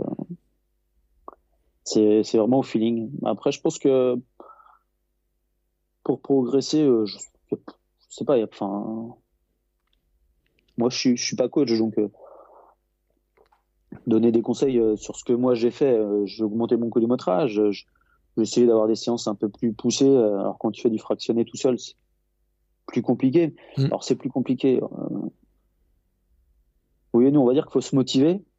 C'est plus dur d'aller chercher plus loin que quand tu es emmené par quelqu'un plus fort que toi. Mais par contre, mentalement, tu travailles parce que, euh, parce que tu es tout seul. Quoi. Donc, faut, t'essayes de te mettre dans le dur tout seul et c'est pas facile. C'est clair. On aime bien aussi notre confort quand même. on aime bien notre confort. Donc tu dis, oh, je vais essayer de me mettre dans le dur. Et puis finalement, des fois, tu te mets pas forcément dans le dur non plus. Tu gardes un petit, t'en gardes un petit peu. Mais après, pour ceux qui se mettent, par exemple, au long, ben, je pense que euh, faut essayer de garder euh, des séances de fractionné quand même. Moi, je pense que c'est important pour, euh, pour entretenir le, le cardio. Ouais, et je vais te dire, euh, ça c'est un truc, euh, moi j'ai couru en club et c'était un grand débat qu'il y avait entre ceux qui, qui, euh, enfin, qui ont plein de méthodes d'entraînement pour le marathon, euh, entre ceux qui font des côtes, pas de côtes, etc. Alors je sais pas si en Bretagne tu peux faire beaucoup de séances de côtes. On peut en faire, on peut en faire des petites, quoi. Après, elles sont pas longues, c'est sûr. Ah, Il y, a, il y a quelques, il y a quelques, il y a quelques petites montées, il y a quelques petites buts à avoir. Après, moi, je fais pas beaucoup de séances de côte. D'ailleurs, c'est pour ça que souvent je pète, je pense, au niveau des cuisses euh, dans les trails. Mm. Mais euh, après, tu vois, moi, je, je fais pas forcément beaucoup de séances de côte et même si j'essaye de m'y mettre, mais il n'y a pas de, il a pas besoin de forcément avoir des côtes. Moi, je pense qu'il faut, l'important en fait, c'est d'essayer de garder du plaisir, tu vois. Ouais. Ce que tu disais, je, sou- je souris sur les photos. Alors des fois, je fais, ça m'arrive de faire la gueule aussi. Hein. Mais Ah, tu me rassures. que- Non mais tu me rassures en fait en me disant ça. Tu sais. Par exemple, sur la Saint-Élion, je peux dire qu'au départ, hein, j'ai pas encore regardé mes vidéos, mais au départ, je, je, je pestais, quoi. Je pestais. Je me suis dit, mais putain, mais on m'avait dit que c'était roulant, la Saint-Élion. Mais c'est pas roulant, c'est quoi ce bordel? mais après, ouais, non, mais après, en fait, j'essaye de garder le sourire parce que moi, j'aime bien la pensée positive et je me dis que si je souris, eh ben, mon corps euh, va être positif, en fait. Alors que si tu fais la gueule et que tu es tout le temps en train de râler, eh ben, je pense que tu le ressens en fait. C'est-à-dire que tu rentres dans une spirale négative qui est pas forcément bonne. Mm. Parce que si tu commences à râler, tu vois, sur la Saint-Élion, j'ai commencé à râler. Et je me suis dit, mais qu'est-ce que je fais là? Mais j'en ai marre. Alors qu'on était quoi? On était au 20e kilomètre, tu vois. Ouais. Et euh, je me suis dit, non, non, non, non, c'est bon, euh, on va penser à autre chose et puis euh, ça repartir. Et puis j'ai un, un de mes potes, du coup, parce que j'étais parti un peu avant, un de mes potes qui m'a rejoint et puis bah, voilà, ça m'a changé l'esprit et ça m'a fait du bien aussi. Mm. Mais je pense que faut essayer justement d'éviter cette spirale négative un maximum. À un moment ou à un autre, de toute façon, tu l'as quand tu es sur du très long. Tu te demandes toujours ce que tu fous là. Mais il faut essayer de l'apprendre positivement en fait. Faut, si tu souris, je pense que bah, ça sera mieux quoi qu'il arrive, ça sera mieux. Que tu gardes euh, quelque chose de positif et puis et même quand tu croises quand tu croises du public, les gens ils te voient sourire, ils, sont, enfin, ils se disent oh. enfin ils sont contents, tu vois. Mm. Alors que quand tu galères, ils essayent de t'encourager, mais toi tu es dans le dur et même si tu es dans le dur, essaye de garder le sourire, ça sera toujours bien. Ça sera toujours bien. Et ça peut être que bénéfique de toute façon. Et puis en plus, Mm. autre aparté, je pense que quand tu râles, quand tu fais la gueule, eh ben, mine de rien, tu utilises de l'énergie Mm. qui pourrait te servir à courir peut-être un peu mieux. Autant essayer de garder cette énergie justement pour pas râler. Tu galères déjà assez comme ça, donc la dépense pas. Économise un maximum. Ouais, et puis là où tu as raison, c'est qu'en plus, euh, bon, tu dis si au bout de 20 km de la Saint-Élion, qui je rappelle en fait 77, 78 hein, dans cette zone-là, euh, donc il est quoi? Il est euh, une heure et demie, deux heures du matin, il fait froid, tu te mets à râler, il te reste encore euh, pff, 8 heures de course à faire, un truc dans le genre là quand même. Euh, C'est ça, ouais. C'est long la Ouais, suite. mais hein. après, en fait, ouais, ouais bah, oui, c'est sûr que si tu fais que râler, oui, c'est sûr que c'est long. Je pense, je pense que c'est long. Après, on le sait tous qu'il y a des moments qui vont être difficiles. Donc, faut faire le dos rond, en fait. Faut apprendre à faire le dos rond, faut apprendre à les passer. Et, euh, et après, je pense que, euh, en fait, plus il arrive tôt, moi, tu vois, et, euh, et peut-être que mieux c'est. Sur l'ultramarin, par exemple, cette année, eh ben, j'ai pas réussi. Les 30 premiers kilomètres, eh ben, j'étais pas dedans. J'avais Mm. pas l'impression d'être dans la course. Ma femme, elle m'a trouvé bien. Elle dit, Oh, t'as l'air bien. Je dis, bah non, je suis pas bien. Euh, Ça, ça me- ça me saoule, ça, ça m'énerve d'être ici, là, j'en ai marre. Euh, alors que ça faisait comme 30 bornes, il y en avait 175 à faire. Et puis, euh, je sais pas, d'un coup, tu vois, pof, ça a c'était mieux. Et- Mais après, je râle pas forcément pour autant, quoi. J'essaye de, j'essaye de, rester positif, je te dis, et, de rester cool. Mais je sais qu'il faut que je fasse le dos rond. Et puis, euh, et puis après, de toute façon, ça passe. Et puis ça reviendra un moment ou un autre où on avait marre. À la fin de la Saint-Élion, j'ai retrouvé un pote de Rennes, avec qui, du coup, j'ai fait une partie de l'ultramarin aussi. Mmh. Et euh, à la fin de la Saint-Élion, tous les deux, on en avait marre. Surtout la, la fin, là, qui sert à... On n'a pas compris la fin de la Saint-Élion, d'ailleurs. Quand je pense que tous les, très peu de coureurs ont compris la fin de ces, ont pas compris la fin de cette édition de la Saint-Élion où ils te font passer par, par les quais, tu remontes, enfin, tu fais le tour de la salle pour rentrer dedans, on n'a pas compris. tu, tu, te dis, c'est vraiment histoire de dire, on a fait 77 km, quoi. Le dernier kilomètre, il se sert strictement à rien. Hein. C'est vraiment, on aurait pu finir à 76, ça aurait été très bien. Hein. Le dernier kilomètre, je pense qu'il y a beaucoup de monde qui s'est posé la question. Enfin, tu vois, on est parti à 6. Enfin, on était 6, on est parti à 5. Euh, on s'est tous posé la question à quoi il servait hein, le dernier kilomètre. Et tous ceux que je connais qui l'ont fait, j'en connais un petit peu, euh, ils m'ont tous dit pareil. Pourquoi ils ont fait ce dernier kilomètre? Là, je pense que bah, après, tu, le fais parce que c'est le dernier, donc. Mm. Mais, mais, mais, tu prends pas forcément de plaisir à le faire, en fait. Ouais, c'était un petit peu de fun. Ils ont voulu rajouter un petit peu un petit, coup. Euh, c'est même pas touristique parce que finalement, t'arrives où T'arrives à euh, c'est où Je sais même pas où tu arrives en fait euh, dans cette histoire-là. On arrive. Euh, c'est même plus c'est quoi le nom Tony Garnier, je crois. ouais, voilà, c'est pour, faire, pour faire visiter, vous arrivez et tout. oui, après, je suis d'accord avec vous, avec toi, c'est que finalement, par rapport à tout ce qu'il y a à Lyon à voir, à la limite, ils auraient peut-être pu. Euh, mais je sais pas s'ils ont moyen de faire des parcours dedans, etc. Parce que euh, il y a des trucs super chouettes à Lyon, c'est vrai. Hein, plutôt que ce dernier kilomètre qui est peut-être un petit peu euh, bidon par rapport à ce qu'ils ont. mais si un jour tu retournes courir à Lyon, je te dis vraiment, c'est super chouette, mais deux jours. Hein aussi. Ouais. parce que as, tu peux courir. Moi je, pour l'anecdote j'allais faire des formations à Lyon et ce que je me débrouillais toujours c'était de partir la veille J'allais courir le long des quais, tu sais, le matin, j'allais euh, au parc de la Tête d'Or, il y a les animaux, tu sais, tu fais tes étirements devant les animaux, t'as les bruits et tout, c'est super sympa, je veux dire, vraiment, tu vois, c'est c'est une belle ville pour courir, euh, mais vraiment, si un jour t'as l'occasion d'y aller deux jours, tu verras, c'est super chouette à voir. Euh, donc, euh, c'est vraiment une belle ville pour courir, et je le dis, hein, vraiment sans, sans, sans comme ça, pour même si un jour j'espère bien y arriver à faire le marathon de Lyon, qui devait être mon premier marathon, normalement c'était là-bas.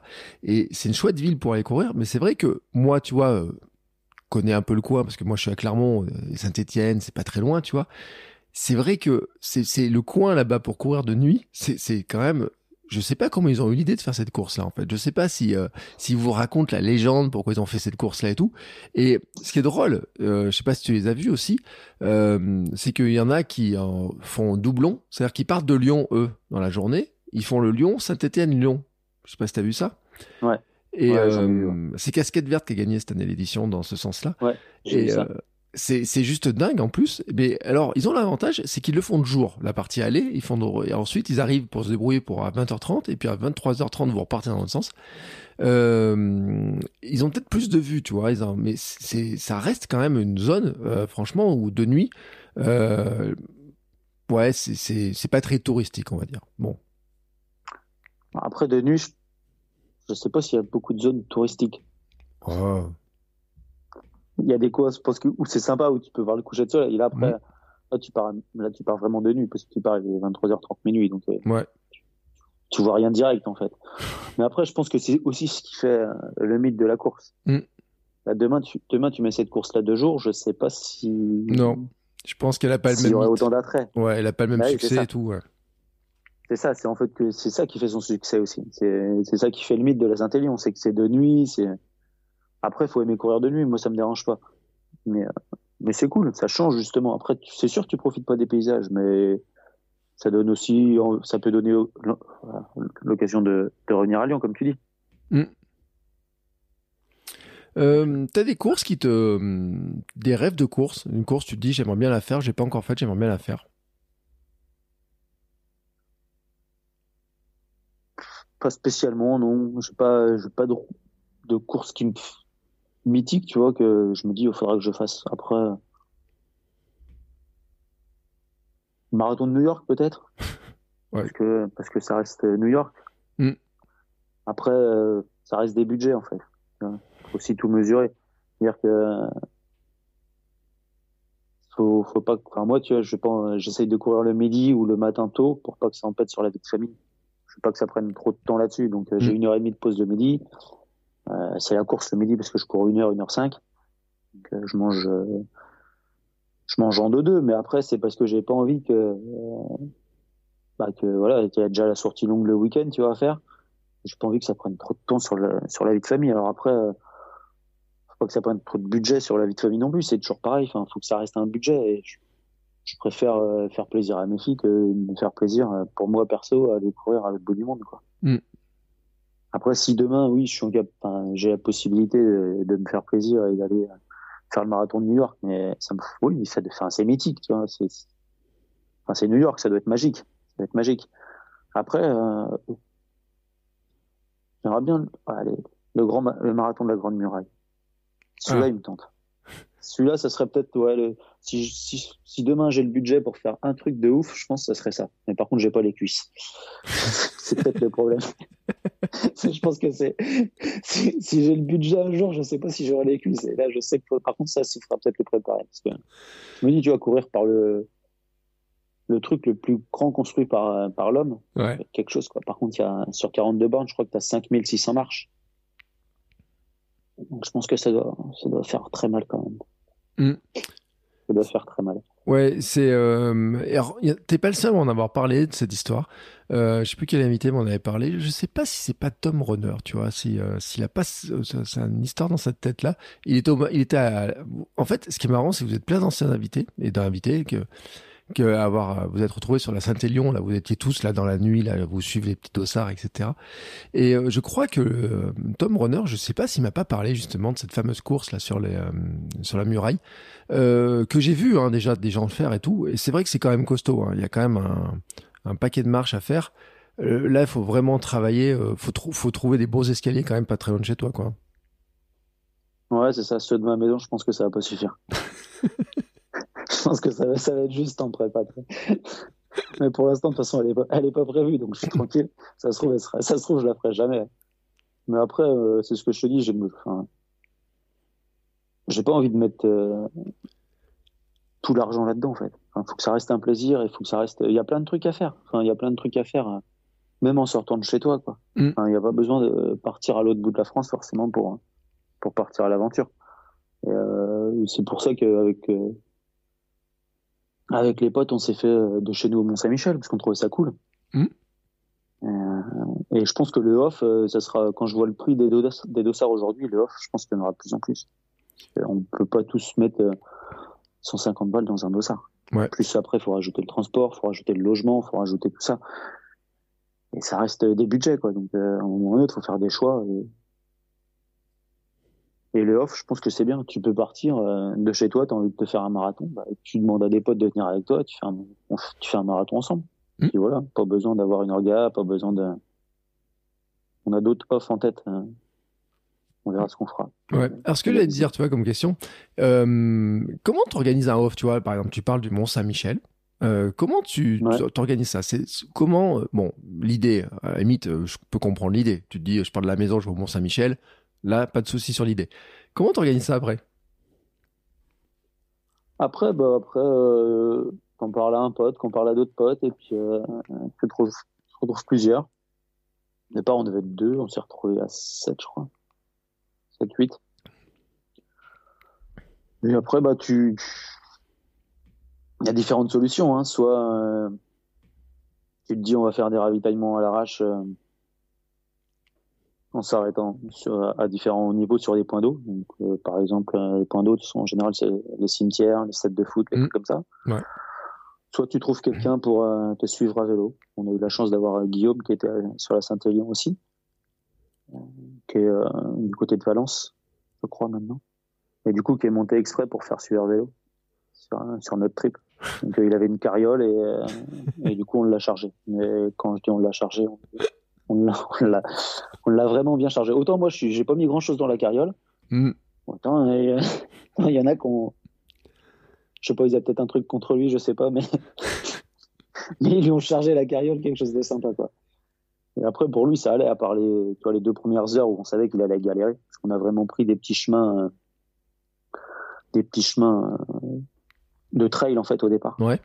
Par chez, par chez nous. Donc on savait qu'à vélo, il allait galérer en VTT sur les 20 premiers kilomètres. Et puis vu que lui, il connaissait pas, bah, on s'est dit, oh, ça, il va se dire si c'est comme ça tout le long, euh, il va se dire dans quoi je me suis embarqué, je pense. Mais après, au bout de, au bout de 20 bornes, c'était que de la voie verte, il n'y avait pas de difficulté. C'était que de la, que de la, que de la piste cyclable euh, en sable, en fait, Mm. pratiquement. Donc euh, pour lui, c'était facile. À vélo, il n'y a pas de, il y avait pas de bot, de boss, il y avait rien, quoi. Donc, Et après, bon, t'organises, tu traces le parcours, euh, t'essayes de trouver un parcours déjà existant. Mhm. Quand, euh, si ça a déjà été fait, tu vois, sur des sites comme Open Runner. Après, si tu suis des, si tu prends un GR, bah, ça se trouve plus facilement. Mhm. Si t'en trouves pas, bah, tu le traces toi-même. Et euh, après, euh, tu le rentres dans ta montre. C'est bien. Comme ça, t'as toujours, t'as toujours le parcours sur ta montre. Nous, on était, euh, on était trois à l'avoir rentré dans notre montre. Comme ça, s'il y en avait qui craquaient, bah, ça permettait d'avancer un petit peu et de s'attendre à différents endroits. Ouais. Après, le but d'un off, c'est de commencer ensemble et de finir ensemble. C'est pas, et de rester ensemble le plus longtemps possible. C'est pas de partir en petit groupe, euh, et de laisser tout le monde, euh, tout le monde galère. Après, on en a un qui a vraiment pété, euh, Jérémy, là, mais, euh, ce qui lui vaut d'ailleurs toujours beaucoup de chambrage. Même s'il a fini devant nous à la Saint-Élion, ça restera, on chambrera toute sa vie, je pense, là-dessus. Je- il écoutera le podcast, donc pour l'anecdote, euh, il m'avait quand même dit, on part à minuit parce que si jamais il y en a un qui pète, euh, comme ça, on sera plus tranquille pour finir. Euh, manque de peau. Il pensait pas que c'est lui qui allait péter, mais il a pété sévère. Euh, ça, c'était, ça, c'était plutôt sympa, en fait. On, était content de le voir péter, en fait. On était on était presque content de le voir dans un sale état à l'arrivée. Après, c'est des, tu retiens plus qu'un dossard, en fait. Tu, tu retiens plus qu'une course, parce que c'est une vraie aventure. Mm. C'est une vraie aventure entre potes et, et c'est totalement différent, quoi. Parce que tu rigoles, tu, t'as pas de pression de chrono comme sur une course. T'es vraiment dans, dans le délire et, et tu te dis, mais des fois, qu'est-ce qu'on est con, quoi. On est parti à minuit pour se, pour se rendre au Mont-Saint-Michel. Il y en a pour même pas une heure en bagnole. mais c'est ça qui, c'est ça qui fait le jeu aussi. C'est ça qui fait, qui fait le jeu. Et maintenant, il va falloir trouver les prochains. Enfin, moi, j'ai plein d'idées. Maintenant, maintenant, faut que eux osent venir. C'est peut-être ça le problème. J'ai trop d'idées pour eux. Bon, sinon, tu passes un coup de fil à Elias et tu, Ah, mais Elias, oui, je sais. Elias, on communique un petit peu tous les deux. Et, et un jour, il faudra qu'on se fasse un truc en- ensemble où je l'inviterai à, à une, à un off avec des potes à moi. Mais Elias, il faudra absolument qu'on se fasse un truc. hein. Absolument, c'est obligé. Obligé un jour. euh. Ce qui serait bien, ce serait de faire avec euh, Elias et Philippe. Ça, ça serait. Là, je pense qu'on peut faire un gros truc de. Un gros truc sympa. là. Ça serait vraiment top. Ouais. Alors le jour où vous faites ça, n'oublie pas le live, hein, parce que bon après Ilyes qui raconte tout en live et tout sur euh, sur Insta, c'est drôle. Enfin c'est drôle, mais pour revenir quand même sur le truc, parce que c'est vrai que ce que tu dis le off et tout comme ça, euh, euh, quand Ilyes il dit je pars à Deauville en vélo avec un VTT à 100 à 100 balles, enfin franchement quand il me dit quand il, il raconte ça, tu dis non c'est pas possible. Et puis quand tu vois ce qu'il fait le week-end, hein, tu te dis mais attends il est encore plus fou etc. Euh, et tu parlais de Philippe, et c'est vrai que Philippe, euh, moi j'ai eu beaucoup beaucoup de retours sur l'épisode avec Philippe aussi, et Elias aussi, parce que la philosophie qu'ils ont de sport, de, course, de, de, mouvement, etc., euh, elle est impressionnante aussi, parce que ils alignent, bon Philippe là en ce moment en plus il est sur ton tapis, il essaie de courir à 20 km heure, donc c'est encore un autre truc. C'est vraiment dans le truc de pousser les limites, pousser, pousser, pousser, puis de voir où ils peuvent aller, comment ils peuvent faire les choses, etc. Euh, c'est un truc dans lequel tu te retrouves, toi? Ouais, ouais, ouais, j'aime bien. C'est cool. Enfin, moi, j'aime bien essayer de. Essaye forcément d'aller un petit peu plus. Après, faut faire attention à, à l'engouement du toujours plus Mm. et, euh, et des, des, enfin, des réseaux sociaux par rapport à ça. C'est- Ça reste toujours. Euh, faut essayer de. En fait, faut se connaître, quoi. C'est-à-dire, tu vas pas demain dire, euh, tiens, demain, je pars pour un 100 bornes. Enfin, si t'as jamais fait de sport de ta vie, faut, faut rester aussi un, un minimum lucide, tu vois, de, sur ses capacités, en fait. Mais après, j'aime bien le, le principe d'essayer de se dépasser à chaque fois en fait. Je trouve que c'est cool et tout le monde peut le faire. Enfin, c'est pas forcément courant, c'est pas forcément, c'est euh, tout le monde peut sortir de chez soi, je te dis, et, se trouver un délire à faire. Enfin, il n'y a pas de, il a pas de règles. Et, et pour moi, ça c'est important, c'est que tout le monde peut bouger. Et de toute façon, le, mouvement, c'est la vie. Aujourd'hui, il y a trop de sédentarité. Je pense que les gens devraient beaucoup plus bouger, mais, ne serait-ce que des petites choses. Quoi.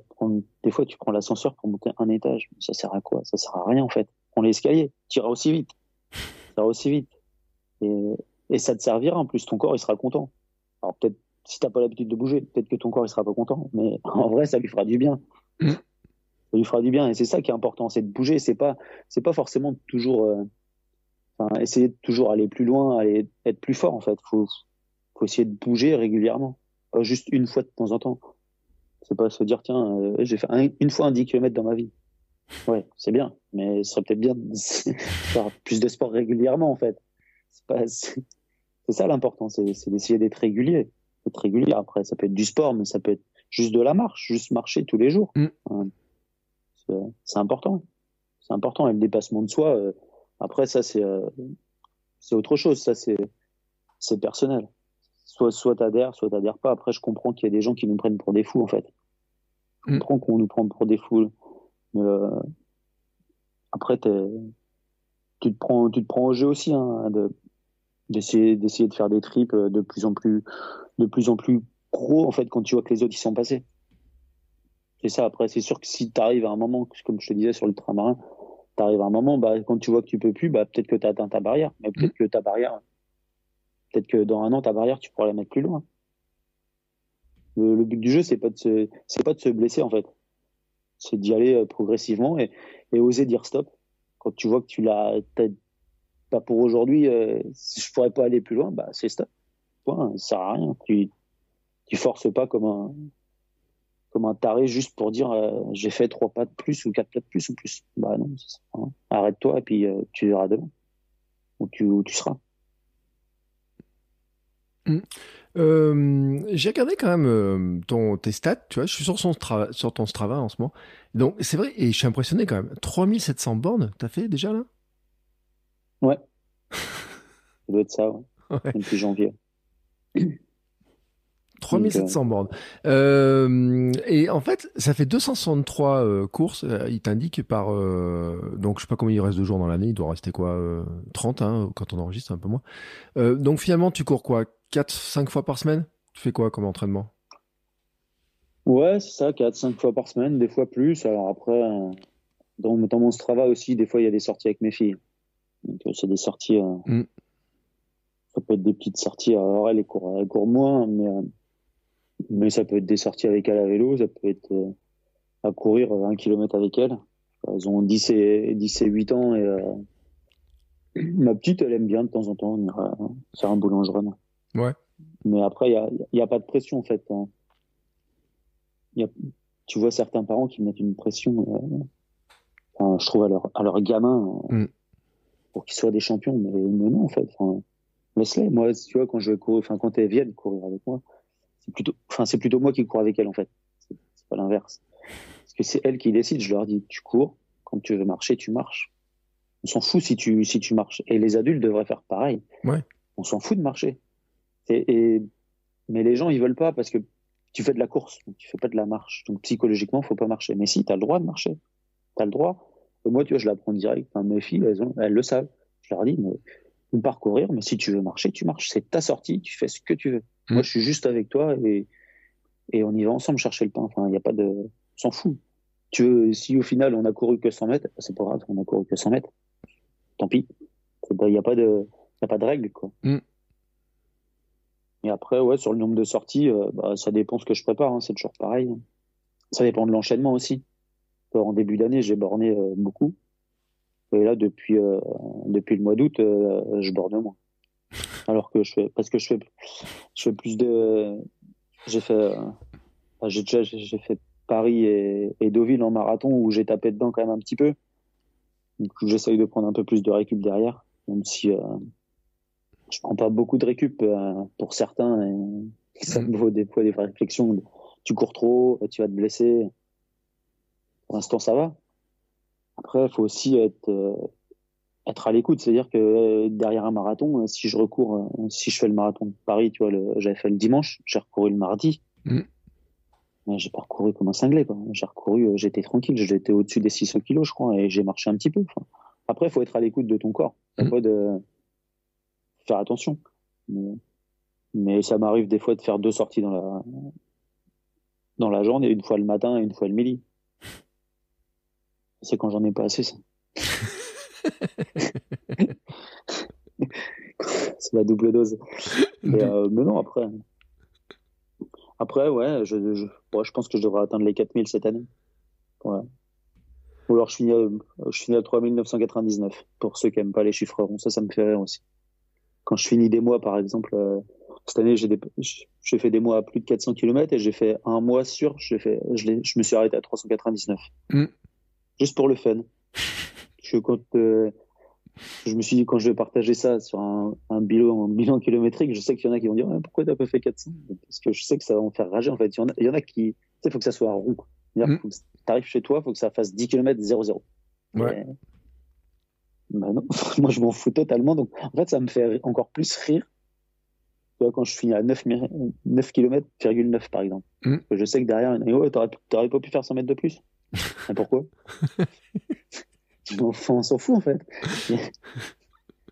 ça va rien changer si je 100 mètres de plus. J'aurais fait 10 km et tant pis. Et je me moque. Pas se prendre la tête. J'en ai fait une vidéo, en fait, j'ai fait un réel sur Instagram pour, pour dire qu'on est tous un petit peu comme ça. Des fois, on se dit, on va arrondir, etc. Moi, j'ai arrêté d'arrondir depuis que je cours tous les jours, en fait. Parce que je me dis, comme le lendemain, de toute façon, les 100 mètres de plus au moins, je les referai à nouveau avec un truc à la con. Mais tu vois, je me, ce week-end, je me suis quand même euh, limité. Parce que je suis allé me chercher un café à, j'ai fait 20 bandes pour aller boire un café, moi, ce week-end. Et, euh, à l'arrivée, tu vois, et j'étais, je me suis dit, bon, on va peut-être faire un semi-marathon quand même. Et tu sais, il me restait, euh, j'ai fait 19 kilomètres. Et je me disais, est-ce que je les rallonge, tu vois? Je me suis posé la question de dire, est-ce que je rallonge, est-ce que je rallonge pas? Bon, je me suis dit, je vais voir ma femme, je vais voir ma fille, je vais rentrer à la maison. Mais tu vois, sur le coup, euh, l'histoire de dire, tiens, si je rallongeais un peu, si j'arrondissais à 19 piles, ou tu vois, si je montais... Puis après, je me dis, ouais, attends, tu mets 19, tu pourrais monter 20, puis 21, enfin, passer par un truc, etc., tu vois après, comme ça, tu arrives au marathon et tu sans te rendre compte. ouais, après, là, tu fais un peu une flip où tu dis, bon, attends, maintenant, je passe dans l'ultra, là, j'ai dépassé mon truc du marathon, je passe dans l'ultra, puis je rajoute un petit kilomètre, etc. Mais moi, je serais pas, franchement, ce week-end, non, je serais pas monté dans le, monté au marathon, je risquais, je risquais pas. J'étais, euh, j'étais un petit peu cuit parce que les, euh, j'ai un peu de fatigue en ce moment. Mais c'est vrai, on est tous un petit peu comme ça, à essayer d'arrondir, regarder un petit peu les trucs. Mais quand on fait, enfin, finalement 100 mètres de plus ou de moins, quand tu as fait euh, 3000 bornes dans l'année ou 4000 bornes dans l'année, ça représente que dalle, quoi. Bon, non, bah, c'est sûr. C'est sûr. Euh, ça représente rien. Donc après, après, il n'y a pas de stat euh, particulièrement, Moi, je me suis rendu compte que je pouvais atteindre euh, les 4000 bornes. Enfin, un petit moment quand j'ai vu mon début d'année, à la moitié de l'année, je, je suis déjà à tout ça. On va peut-être passer je m'étais même dit que je pourrais faire plus que 4000. Et puis finalement, non, je m'en fous en fait. Si je les passe pas, tu vois, je les passe pas, c'est pas grave. Si je les passe, bah, ce sera la première fois que je passe les 4000. Si je les passe pas, bah, peut-être que je les passerai l'année prochaine ou peut-être que je les passerai pas. Mais on n'est pas, je suis pas là pour mettre la pression ou pour euh, ou autre chose par rapport à des choses comme ça. Quoi. Mm. Je me prends pas la, fin, je me prends pas la tête. Quoi. Et euh, tu disais, euh, on peut te dire oui, euh, la blessure, mais tu, ne cours pas autant, etc. tu t'es déjà blessé dans ta... Parce que ça fait quoi 11 ans que tu cours Quelque chose comme ça? Ouais, 10 ans et demi. Hmm. Tu as connu la blessure? 10 ans et demi, Enfin, après, ça dépend de ce qu'on appelle la blessure. Les petits bobos, oui, j'en ai comme hmm. tout le monde. La vraie grosse blessure qui t'empêche de courir longtemps, pas pour l'instant pour l'instant, ça ne m'est pas encore arrivé. J'ai eu un, sur un 100 bornes, euh, un début d'apronévrose plantaire. Euh, ça, je l'ai senti de bonheur sur le 100 bornes. Avant le marathon, j'ai senti que j'avais mal au talon. Mm. j'ai quand même fini le 100 km. Hein. Mais euh, j'ai senti que j'ai senti que j'avais un, truc au talon. Après, j'ai senti que je me suis dit, ça va, ça reste supportable. Ça reste supportable. On a géré, j'ai marché. Et, euh, après, je suis passé au kiné, j'ai eu quelques ondes de choc. Il m'a dit, ouais, tu vois, ça peut durer un moment. J'en ai dit qui m'ont dit, ouais, la pronévrose, tu vois, t'es jamais sorti, c'est une galère. Euh, moi, ça fait six mois que j'ai ça, je me dis, oh, je suis dans la merde. Et puis, en fait, euh, j'ai eu une séance de onde de choc. Et Kenny m'a dit, bah, ça a l'air d'aller. Je dis, bah, ouais, ça va, hein, y a pas de... ça, me- enfin, ça me fait mal, mais c'est pas non plus insupportable. Et puis, finalement, trois semaines après, je crois, je courais un 10 km. Donc, euh, donc non, ça a été. Pour l'instant, ça va. Après, euh, faut, faut y aller progressivement. C'est, tout, en fait. Tu passes pas de, enfin, tu passes pas de 1000 km annuels à 4000 km annuels non plus. Mm. Un- faut rester progressif. C'est ça, en fait, l'essentiel. C'est rester progressif. Et puis après, on est tous différents aussi. On est tous différents par rapport à, par rapport à, à notre histoire. Et je te dis, par rapport à nos, bah, à nos capacités physiques. On n'est pas tous euh, égaux là-dessus, de toute façon, quoi qu'il arrive. Mais, euh, c'est ça. Enfin, faut écouter son corps, quoi. Faut écouter son corps et après, euh, on récupère pas tous de la même manière. Donc, mais je pense que le corps se rappelle aussi, quoi. C'est-à-dire que après mon premier marathon, même mon deuxième ou mon troisième, j'étais cassé, quoi. Ouais. Aujourd'hui, euh, aujourd'hui, ça, ça passe mieux, quoi. Un an de marathon, euh, si je vais pas courir, mais si vraiment je faudrait aller courir, euh, je, je- enfin, je pourrais trottiner, quoi. Mm. Là, aujourd'hui, tu me demanderais d'aller trottiner. euh, ah, j'ai des courbatures, mais en forçant un peu, je serais capable de trottiner, quoi. Ouais. Ouais, la vidéo, tu dis, euh, je descends les escaliers, ça fait mal, ça tire un peu, c'est juste pour la blague, en fait. Non, aujourd'hui, ça a été. hein. Ce Ouais. matin, ça a été. Ça pas, ça a pas tiré, ça a, ça a pas tiré beaucoup ce matin. Après, il y a des jours où ça peut tirer, hein, mais, euh, mais cette année, franchement, je sais pas. Euh, D'habitude, les escaliers, ça pique. Cette année, pour l'instant, ça va. Donc, euh, euh, je sais pas. Pourtant, j'ai rien changé de spécial dans dans la façon de me préparer. Je m'étire un peu plus. Je, fais- je me suis, j'essaye de me mettre un peu plus au yoga, tu vois, Ah, pour, pour me relaxer. J'avais eu un tapis, un tapis floral l'année dernière à Noël. ah oui, j'ai vu ça sur Instagram, tu l'avais sorti, là. Faut que, faut que je poste un article là-dessus parce qu'il y a plein, plein de gens qui me posent des questions à quoi ça sert. Il faut, faut que j'explique. Mais après, c'est, un tapis euh, d'acucompression, donc c'est, ça permet de te détendre normalement. Après, c'est pas forcément fait pour faire du yoga, mais moi j'essaye d'en faire dessus. Même Attends, mes étirements, j'essaye de les faire dessus, quoi. tu fais du yoga sur ton tapis d'acupression? Ouais, j'essaye. ouais. Et pareil, mes étirements, j'essaye de les faire dessus. tu fais ton, ton étirement du, du. Bah, tu, tu, tu prends ton pied, tu le mets derrière la cuisse. Donc, donc je suis sur un seul pied sur mon tapis d'acupression, quoi. Mais ça va faire horriblement mal. Non, Non, non, ouais. non, ça fait pas si mal que ça. Bon, alors, il est moins pointu que le Ça mien, fait- le tien, mais. Non, ça fait pas si mal que ça. Ça fait moins mal que, que certains moments dans la course à pied. hein. C'est vrai, ouais. Après, après, tu t'habitues, je trouve, au tapis quand même. La première fois que tu, tu l'utilises, euh, ça pique, quoi. Mm. Tu peux le faire. en D'ailleurs, tu le fais souvent en t-shirt, je pense, la première fois. hein. Enfin, Ouais. Moi, je, je sais pas toi, mais moi, la première fois, je, je mettais un t-shirt. hein. Mais moi, je vais te dire, euh, j'ai voulu faire des séances. euh, hein, en fait, pour la blague, j'ai voulu faire un jour des photos euh, pieds nus sur mon tapis d'acupression. Et je n'arrivais pas. Et je voulais faire une photo sur un pied. J'ai trouvé que c'était horrible. Ça me faisait super mal. Alors maintenant, je cours pieds nus. Peut-être que je pourrais retenter le coup, tu vois. Mais euh, j'imagine pas faire du yoga sur un tapis comme ça, quoi. Enfin, tu vois, même poser les mains Après, et tout. Après, tu, je fais pas tout dessus, hein, mais euh, en fait, c'est, comme en course à pied, tu t'habitues, quoi. Mm. Tu t'habitues. La première fois que tu, tu te mets sur un pied, euh, ça pique. Ouais, ça pique, ouais. Je veux dire, ça pique. J'ai, pas tenu la position d'étirement longtemps.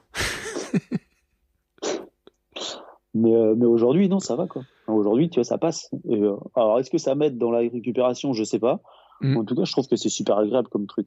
Enfin, moi, j'aime bien me mettre dessus, même m'allonger, juste m'allonger dessus. Franchement, Ouais. ça fait du bien, je trouve. Mm. Tu, tu te poses, tu te détends, là. Et, et puis, c'est un petit, enfin, c'est un accessoire. euh, C'est pas, c'est pas un truc euh, hors de prix, quoi. Ça reste accessible et, et moi, je trouve que, enfin, moi, je trouve que c'est c'est super agréable à utiliser. Je sais pas toi, mais Oui, mais en fait, là où tu as raison, c'est vrai qu'on finit par s'y habituer. Alors, euh, torse nu, enfin, sans t-shirt, je sais pas, mais un jour, j'ai failli m'endormir dessus quand même. Donc, ça, montre quand même qu'au bout d'un moment, on finit par se, par se, par trouver l'équilibre, etc. Euh, mais c'est vrai que, enfin, moi, la première fois que j'ai mis les pieds dessus, je me suis dit, je vais faire l'équipe sur un pied et tout, ça, ça pique, tu vois, vraiment. Autant sur le dos, je trouve que ça va, quoi. Mais quand t'as toute la pression du corps sur un seul pied, sur ce tapis, je trouve quand même que, tu vois, ça, ça, ça, ça tiraille un peu, quoi. bah oui, un petit peu. Ouais. Ah bah, c'est pas pareil que de s'allonger sur le dos. Hein. c'est sûr que tu as, tout le poids du corps sur le pied et sur, et sur les petites pointes là. ça, ça pique un peu. Ouais. Ça, ça fait un peu sadique. Hein. Mais après, en même temps, quand tu, quand tu pars te faire mal pour rien, des fois, sur, par exemple, à la Saint-Élion, je sais pas ce qui est le pire en fait. Hein. Aller courir de la, la nuit à la Saint-Élion, alors tu vois pas les, tu profites même pas des paysages, ou te mettre debout sur ton tapis, tu vois. quand tu penses quand tu penses sur la balance, je sais pas ce qui est le, ce qui est le plus dingue des deux quoi. Ouais, c'est vrai. Euh, non mais vu, comme ça, t'as pas tort. C'est comme quelqu'un m'a sorti un truc. Hier, je disais bon, euh, moi je suis allé boire un café, j'ai fait 20 bornes pour aller boire un café. Et il y a quelqu'un qui me dit ouais, mais de toute façon, euh, il y a des gens, ils font 20 bornes, ils boivent le café dans leur cuisine quand même derrière. Donc finalement, ça revient exactement au même. C'est juste une vision un peu différente des choses.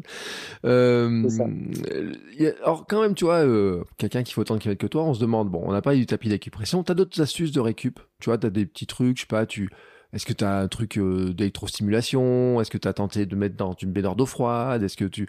Je sais pas, tu as, d'autres trucs de récup? Ouais, je fais de l'électrostimulation. J'ai un Blue Tense. Après, euh, j'essaye de beaucoup m'hydrater mm. après la course. Alors moi, je, perso, euh, après les os, c'est on fait ce qu'on veut. Moi, j'aime bien la ceinture. Mm. Euh, en général, c'est ce que je prends le plus. Enfin, comme beaucoup. Hein. Ouais. En général, je pense que ça doit être le, la plus vue par les par les sportifs après la course. J'ai ça. Après, j'ai des chaussettes de récup que je mets de temps en temps. Alors des fois, je les mets pas. Des fois, je les mets. Des fois, je me dis, ah merde, j'ai oublié de les mettre. Bon, bah, c'est trop tard.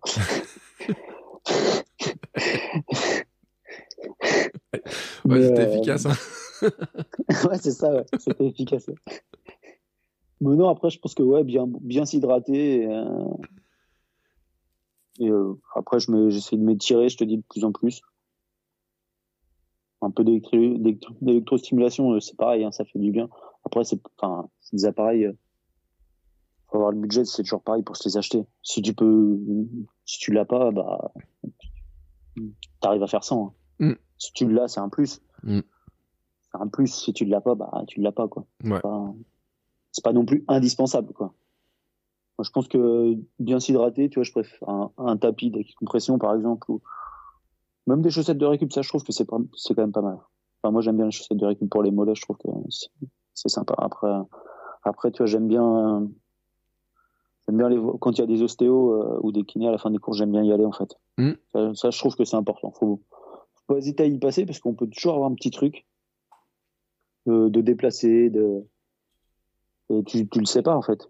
C'est peut-être ça aussi des fois qui peut engendrer des blessures. Tu n'auras peut-être pas ta blessure tout de suite, mais peut-être que dans six mois, eh ben, peut-être parce que tu avais quelque chose qui était parmi, que tu peux, euh, tu peux douiller ou tu peux te blesser. Moi, je suis très kiné, donc euh, j'y vais. J'y vais assez régulièrement comme chez le kiné. Non, ça me fait penser que je vais l'appeler pour prendre rendez-vous ce soir. Ouais.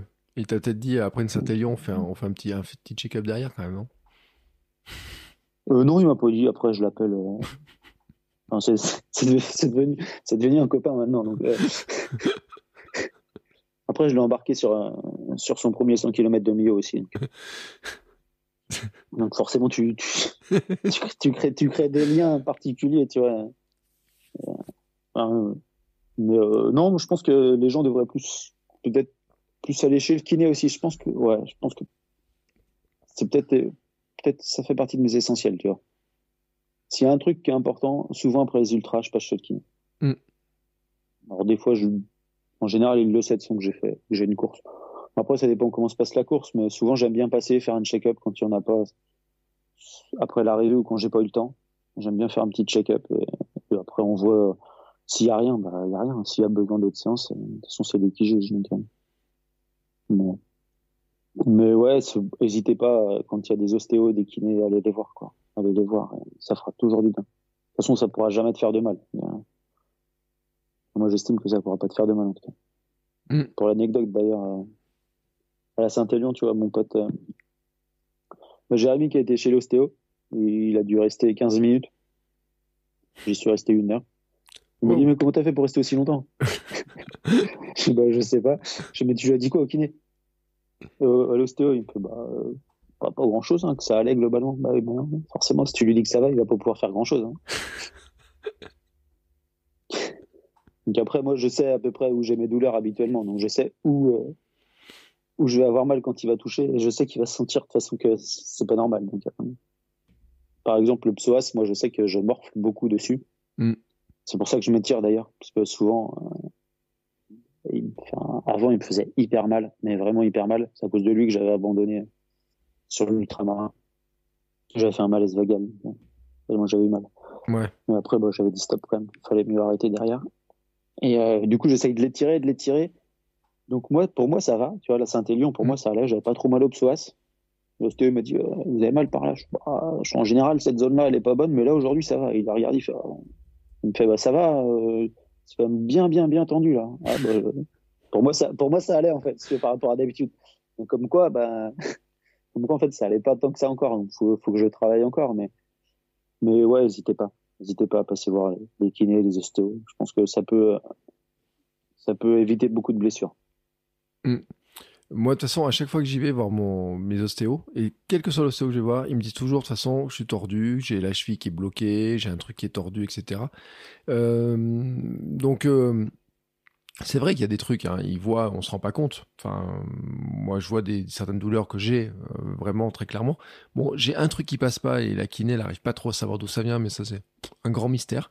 Mais c'est vrai que euh, certaines visites, moi, il m'avait dit, hein, le kiné, il m'a dit, mais ça vous crée des déséquilibres, en fait, vous vous rendez même pas compte que ça crée des vrais gros déséquilibres et que bah, c'est quand même bien de, de vérifier de temps en temps quand même. Ah oui, oui, il faut vérifier. Après, ce que tu dis, trouve toujours des douleurs. Après, je sais pas, ça dépend peut-être des kinés. C'est comme euh, les podologues. Il y a des podologues, je pense, qui vont te dire tout le temps, tu as besoin de semelles. Ouais. Il y en a d'autres qui vont travailler différemment, tu vois, Mm. qui vont essayer de chercher. euh, Je pense que ça dé- c'est toujours pareil, ça dépend sur qui tu tombes. Après, il y a le feeling qui est important Mm. aussi. Si, si tu sens pas ton kiné, bah, c'est compliqué. Mm. Je pense qu'il faut mieux en changer, en fait. Ouais. Moi, j'ai été voir, euh, enfin, j'ai une foulée totalement atypique, on va dire. Tu m'as jamais vu courir, mais en général, les gens qui m'ont vu courir s'en rappellent.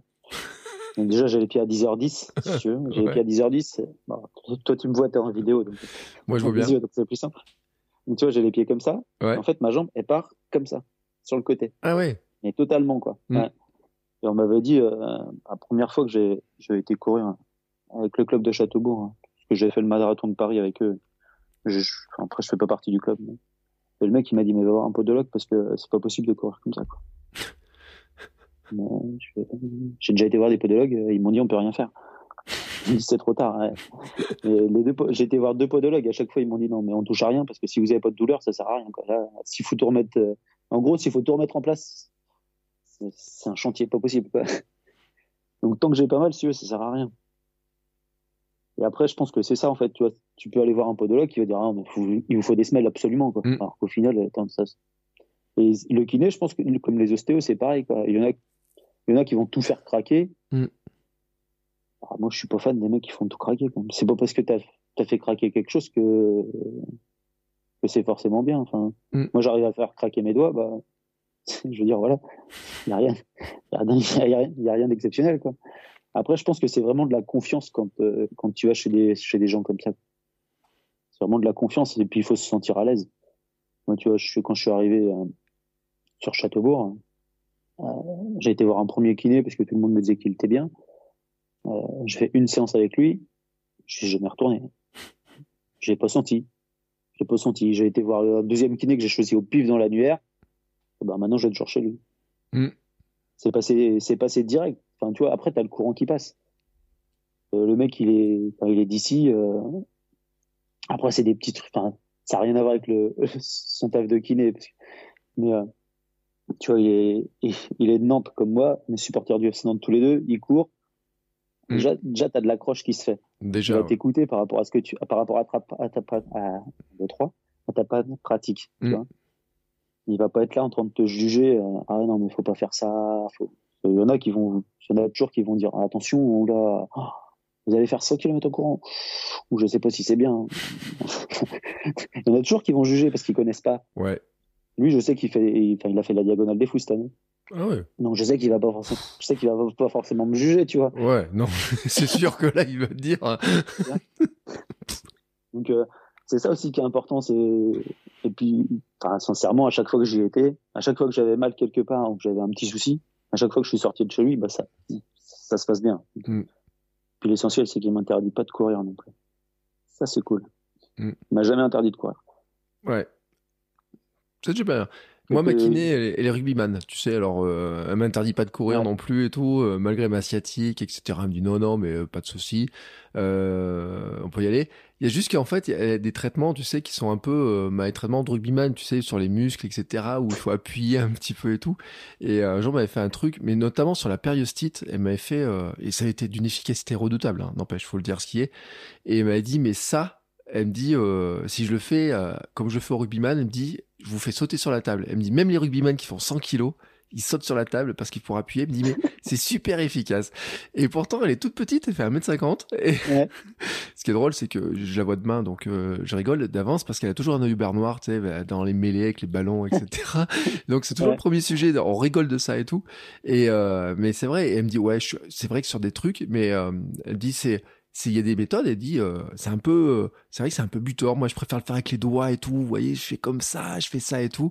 Mais c'est vrai que c'est super efficace. Et euh, je me suis cassé mes deux coudes, tu vois, euh, coude droit et coude gauche.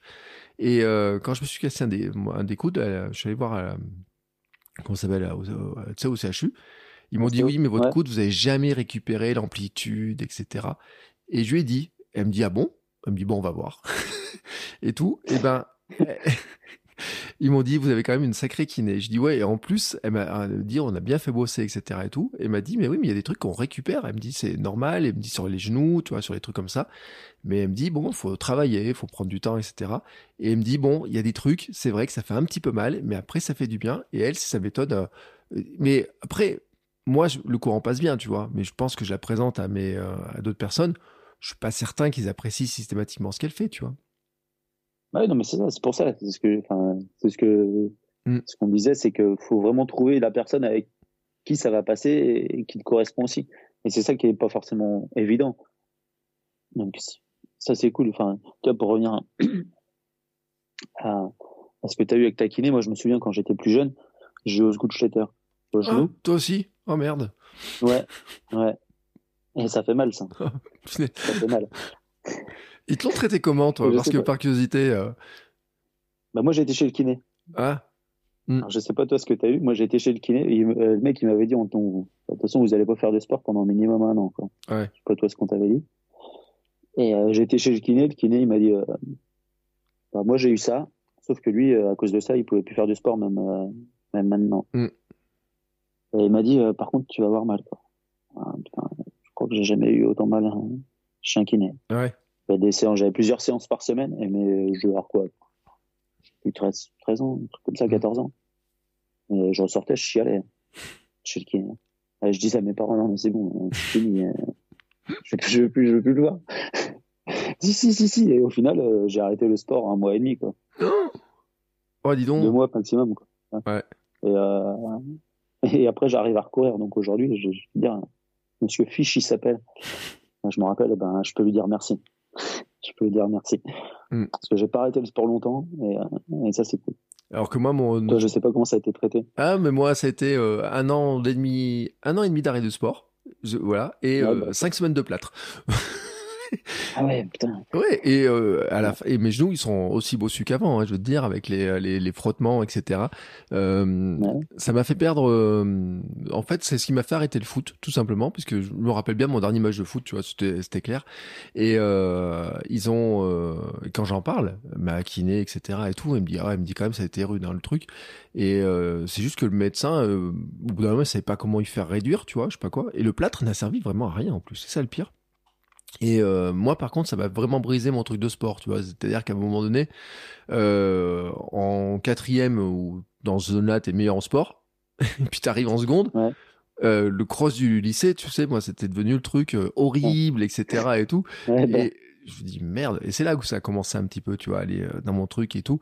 Euh, mais vraiment, c'est vrai que cette histoire de Sgood, c'est vraiment un truc. euh, J'ai appris qu'en fait, on pouvait, comme tu dis par le kiné, que ça se traite beaucoup plus facile, enfin plus facilement, je sais pas, mais qu'en tout cas, on n'est pas obligé d'avoir ces, euh, ces, ces- tu vois moi, un an et demi d'immobilisation complète, enfin pas Ouais. pouvoir faire de sport. cinq semaines de plâtre. Enfin, franchement, pour voir ce que. Puis toute la jambe, tu sais, en plus et tout. bon, bah, je suis content que pour toi, tu vois, ils aient trouvé une solution qui était plus, plus efficace. Ouais, ah ouais, non, mais moi, je, je, sais pas toi, mais moi, quand le médecin il m'avait dit ça, mais vous n'allez pas pouvoir faire de sport pendant un an. Je crois qu'on va avoir un problème là. c'est possible ça? Je crois que c'est. c'est pas possible ça. C'est ah non. J'arrive à marcher en plus. c'est pas possible.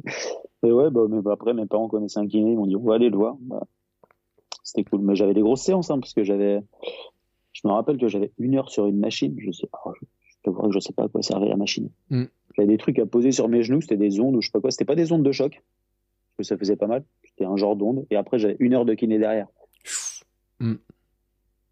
Euh, je devais faire deux séances par semaine, je crois. Euh, mais euh, après, il était un peu. me trouvait pas assez souple. Ça, je m'en souviendrai par contre. Il voulait que mon genou, il arrive, tu vois, presque à toucher mon épaule. Oui, non, mais là, c'est pas possible. Et il tirait, il tirait. mais bon. Après, je te dis, tu vois, j'ai pas arrêté longtemps le sport, donc, donc ça, ça c'est ça, c'est cool quand même. Mm. J'en entends beaucoup qui ont arrêté le sport, mais il y en a certains qui ont arrêté total. Enfin... Et j'ai pas, j'ai pas de bosse à mes genoux. Quoi. Oui, toi, t'as pas de bosse, alors que moi, je suis bossu, moi, des genoux. Non, on voit, on, voit rien. Mm. Bah, comme quoi, tu vois. Faut mieux de bossu. Bon, moi je suis bossu, mais ça m'empêche pas de courir. Euh, des fois, tu vois, j'ai des petites douleurs, je le sens, etc. Parce qu'il faut se dire, hein, euh, pour ceux qui connaissent pas Osgood, c'est que juste les cartilages qui se décollent et puis ça frotte contre les tendons, donc ça fait. C'est vrai que ça fait ça fait mal hein, quand on est gamin, cette histoire euh, de truc là. Ah ouais. C'est c'est horrible. Hein. Moi ça moi ça m'a fait sortir de mon match de foot et et je le dis, j'ai jamais pu reprendre le foot, enfin en club où j'étais dans le club où j'étais, parce que j'ai perdu le niveau. C'était terrible quoi, un an et demi sans foot, en plus. Enfin, voilà, quoi. Des... je trouvais ça couillon de retourner dans le club et d'avoir tout perdu, tu vois, dans, le truc. Mais c'est vrai, quand tu dis, il y en a des gens qui ont arrêté le sport à cause de ça, euh, ça m'étonne pas. Et euh, moi, quand je vois le traitement, finalement, j'ai repris euh, difficilement, tu vois. Et je me dis, c'est quand même un truc qui arrive à plein de jeunes. Enfin, ça fait partie de la croissance, en fait, finalement, cette histoire-là. Euh, J'espère quand même qu'ils ont des solutions maintenant qui, euh, qui, qui, permettent de ne pas arrêter le sport aussi longtemps. Et tu vois, j'aime bien, ça, ça, me fait plaisir d'avoir un exemple euh, de quelqu'un qui n'a pas arrêté si longtemps que ça. Je me dis que c'est possible, quoi. Bah ouais, ouais non, c'est clair que ça fait super mal. Hein. Mmh. moi, ce qui est étrange, genre, je sais pas toi, mais moi, on me dit, ouais, mais dans ces cas-là, fais un sport porté. Et là, j'avais encore plus mal quand je faisais du vélo. Alors, quand j'étais sur du plat, ça allait. Mais quand j'étais, euh, il suffit que j'avais une montée. Alors, une montée chez moi, c'est rien. On fait des montées en Bretagne, on en a, on a rigolé tout à l'heure. C'était des mini montées. Mais alors, si j'avais une côte, ah, mais je douillais pendant plusieurs jours, par contre. Mm. Et je sais, et, après, ça, ça s'est atténué et ça va, quoi. Mais, mais je sais pas pourquoi. J'avais hyper mal en faisant du vélo. Alors que je pouvais courir, je pouvais faire du foot, ça me faisait plus rien. Mais à vélo, euh, j'avais toujours une gêne. Alors pourtant, tout le monde me disait, mais non, mais c'est un sport porté, t'auras pas mal. Bah, si, si, moi j'ai mal, euh, ça me fait mal. C'est vrai que c'est infect, hein. par contre, c'est une vraie douleur et, euh, et quand tu l'as pendant plusieurs jours, euh, c'est mm. une vraie gêne. Hein. C'est vraiment pas agréable. Hein. Voilà. J'espère que oui, comme tu dis, aujourd'hui, les jeunes, ils sont pas immobilisés, on leur met, on leur met pas des plâtres ou des, pour rien, quoi, parce que je pense qu'il y a quand même d'autres solutions. Après, il y a peut-être différents niveaux aussi d'atteinte, c'est comme tout. Mais, si, si on arrive à, se soigner avec un kiné ou un ostéo, ça peut quand même être plus agréable que d'arrêter le sport pendant aussi longtemps. Hmm. Je crois qu'il y a plusieurs trucs en fait, il y a différents traitements, etc. Mais bon, on va pas aller euh, sur, ce sujet-là. Euh, mais c'est vrai que je pense que c'est un, il y a des, je pense qu'il y a des traitements, il y a des renforcements du genou, etc. En fait, euh, je pense qu'il y a plein de choses, mais qui dépendent vraiment des cas. Puis l'histoire de la souplesse, t'as fait du foot, euh, moi c'est pareil, euh, je, je, manque de souplesse totale. Ma kiné, elle se fout de ma gueule. Enfin, demain matin, elle va se foutre de moi. Euh, quand elle va me demander de tendre la jambe, elle va me dire mais faut l'attendre, monsieur. Faut, faut vraiment l'attendre pour arriver et tout. Et, euh, et c'est pour ça que je m'étais mis au yoga justement, et ça m'a fait énormément de bien cette histoire-là. Euh. Donc je comprends euh, la logique, etc. Et c'est vrai que le foot, par exemple, mais la course à pied aussi fait partie des sports qui raidissent beaucoup. Et c'est vrai que c'est, je crois que ça en fait partie aussi un peu de ces histoires-là, que ça crée pas les mêmes tensions. Et puis moi avec le foot, j'ai des gros muscles. Des gros quadriceps, et je crois que c'est ce qui joue aussi en fait. Tu vois, sur les sur les tensions que ça fait, sur la pression que ça peut faire. Et euh, je crois que c'est pour ça que les cas sont variés un petit peu. Euh, enfin bref, voilà. C'était euh, pour l'anecdote, mais tu vois, je me dis, on est quand même plein, et mais moi j'ai quand même mes bosses mes genoux, tu vois. J'ai ma trace de, j'ai des grosses bosses en plus. Ma fille, elle, les a vues un jour, m'a dit, c'est quoi ces bosses? c'est un souvenir. c'est un souvenir de l'enfance, de la jeunesse, de l'adolescence, hein, qui est comme ça. Bon, bah écoute, en tout cas, euh, moi, moi je pense, attends, je suis en train de regarder l'heure. Oh, ça va être l'heure d'aller dormir parce que euh, je sais pas si tu as des, des, manies de récup, on parlait des os, etc. Je sais pas si tu fais attention au sommeil, si tu fais attention à ton alimentation, à des choses comme ça, ou parce qu'on a parlé de boulangeronne, mais finalement, euh, ça se trouve à côté, tu manges que des légumes, quoi. Non, non, non, non, non, je mange pas que des légumes. Alors autant, tu vois, c'est ce que je disais en aparté, hein, je bois pas d'alcool. Donc ça, ça a aucun rapport avec la course au pied, j'en ai jamais bu. Euh, pas... Je n'ai jamais vu d'utilité. J'étais avec des potes qui buvaient pas forcément, donc euh, voilà. Après sur sur l'alimentation, non, je fais pas, je fais pas gaffe. En fait, j'ai pas envie d'être dans des contraintes quand je fais du sport. J'ai mm. pas envie que ça devienne une contrainte. Tu vois, faut que ça reste du plaisir. Et plus tu vas te mettre de contraintes, bah je me dis, moins il y aura de plaisir. J'en vois qui préparent des marathons, des fois ils arrêtent. Hein. Ils arrêtent de boire complètement. Enfin, ils essayent de faire gaffe pendant toute la prépa ce qu'ils vont manger. Enfin, moi, je me dis, ça crée de la frustration en fait. Est-ce que c'est vraiment bon de créer de la frustration tout le temps bah, Je sais pas. Moi, je je me prends pas la tête euh, là-dessus. Sur le sommeil, si, j'essaye de faire attention. Bon, là, euh, la récup de la Saint-Élion, il est 22h42. On, on fera des sommeils plus longs dans la semaine ou pas. Mais euh, non, après, euh, sur la bouffe, non, tu vois, pour te donner un exemple concret, euh, le matin, quand je ramène le, le pain du boulangerie, mmh. le pain frais, alors pour certains c'est du Nutella, pour certains c'est du beurre, pour moi c'est les deux. C'est pain, beurre demi-sel, Nutella, tu vois. Demi-sel, j'ai bien dit, hein, parce que sinon c'est pas mmh. Alors attends, pain, beurre demi-sel, Nutella. Ouais, tout sur la, ensemble. Ouais, mais c'est pour ça que tu cours 3000 bornes par an aussi. Après, euh, il, faut, il faut éliminer tout ça. non, non, en fait, euh, dans, ma, dans, dans, ma tête, je me dis gras plus gras, ça s'élimine peut-être.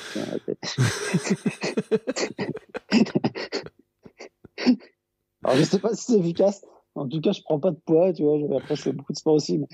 Mais, euh, mais, j'ai toujours mangé ça, hein, depuis tout petit. Hein. Donc, donc, non, tu vois, je, je fais pas une alimentation du top du top. Hein, tu vois, bah, moi, je rentre du boulot. Hein, alors, ça dépend des, des, mes horaires de travail, mais en général, je suis à la maison entre 17, 17h et, 17h30. je prends mon goûter, quoi. Mm. Même si on mange. Mais, des fois, j'ai, euh, des fois, j'arrive plus tard. Des fois, j'arrive à 6h. Des fois, si, enfin, ça m'est déjà arrivé d'arriver à 6h30, tu sais. Mm. Moi, j'ai 19h30, mais non, mais à 6h30, je prends mon goûter pareil, je m'en fous, en fait. je, je, rentre, je prends mon goûter il peut être 19h, je vais manger euh, une demi-heure après. Je rentre, je prends un truc. Quoi. Bah voilà, mais toi, on va dire que tu as une bonne constitution, parce que tu m'as pas l'air bien lourd comparé, euh, je te demanderai pas ton poids, mais t'as pas, pas l'air d'être un coureur, un coureur lourd, en tout cas, ou en tout, bien affûté.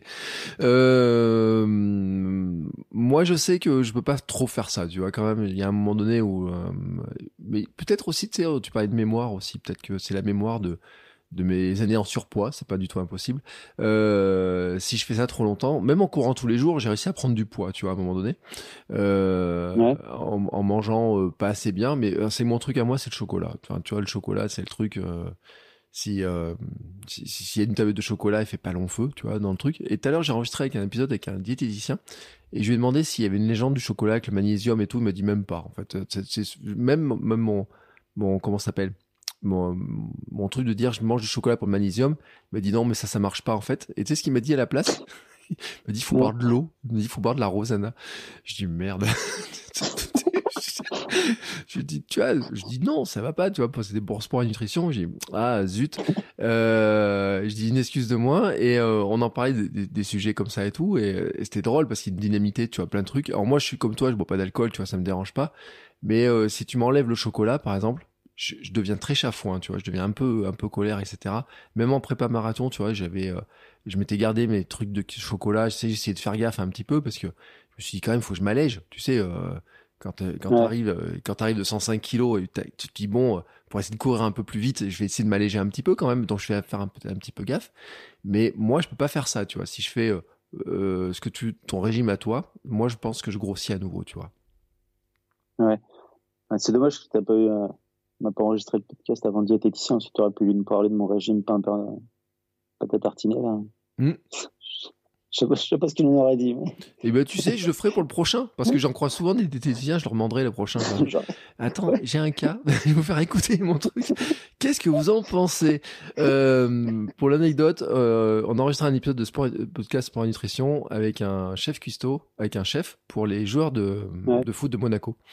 Euh, Il m'a pas dit que c'était au menu des joueurs de l'AMS Monaco. Hein. Je peux te garantir le truc. Euh, même les cheat meals, ils ressemblent pas à ce que tu viens de me dire. Donc, euh, je suis pas sûr qu'il aurait été d'accord avec ton truc.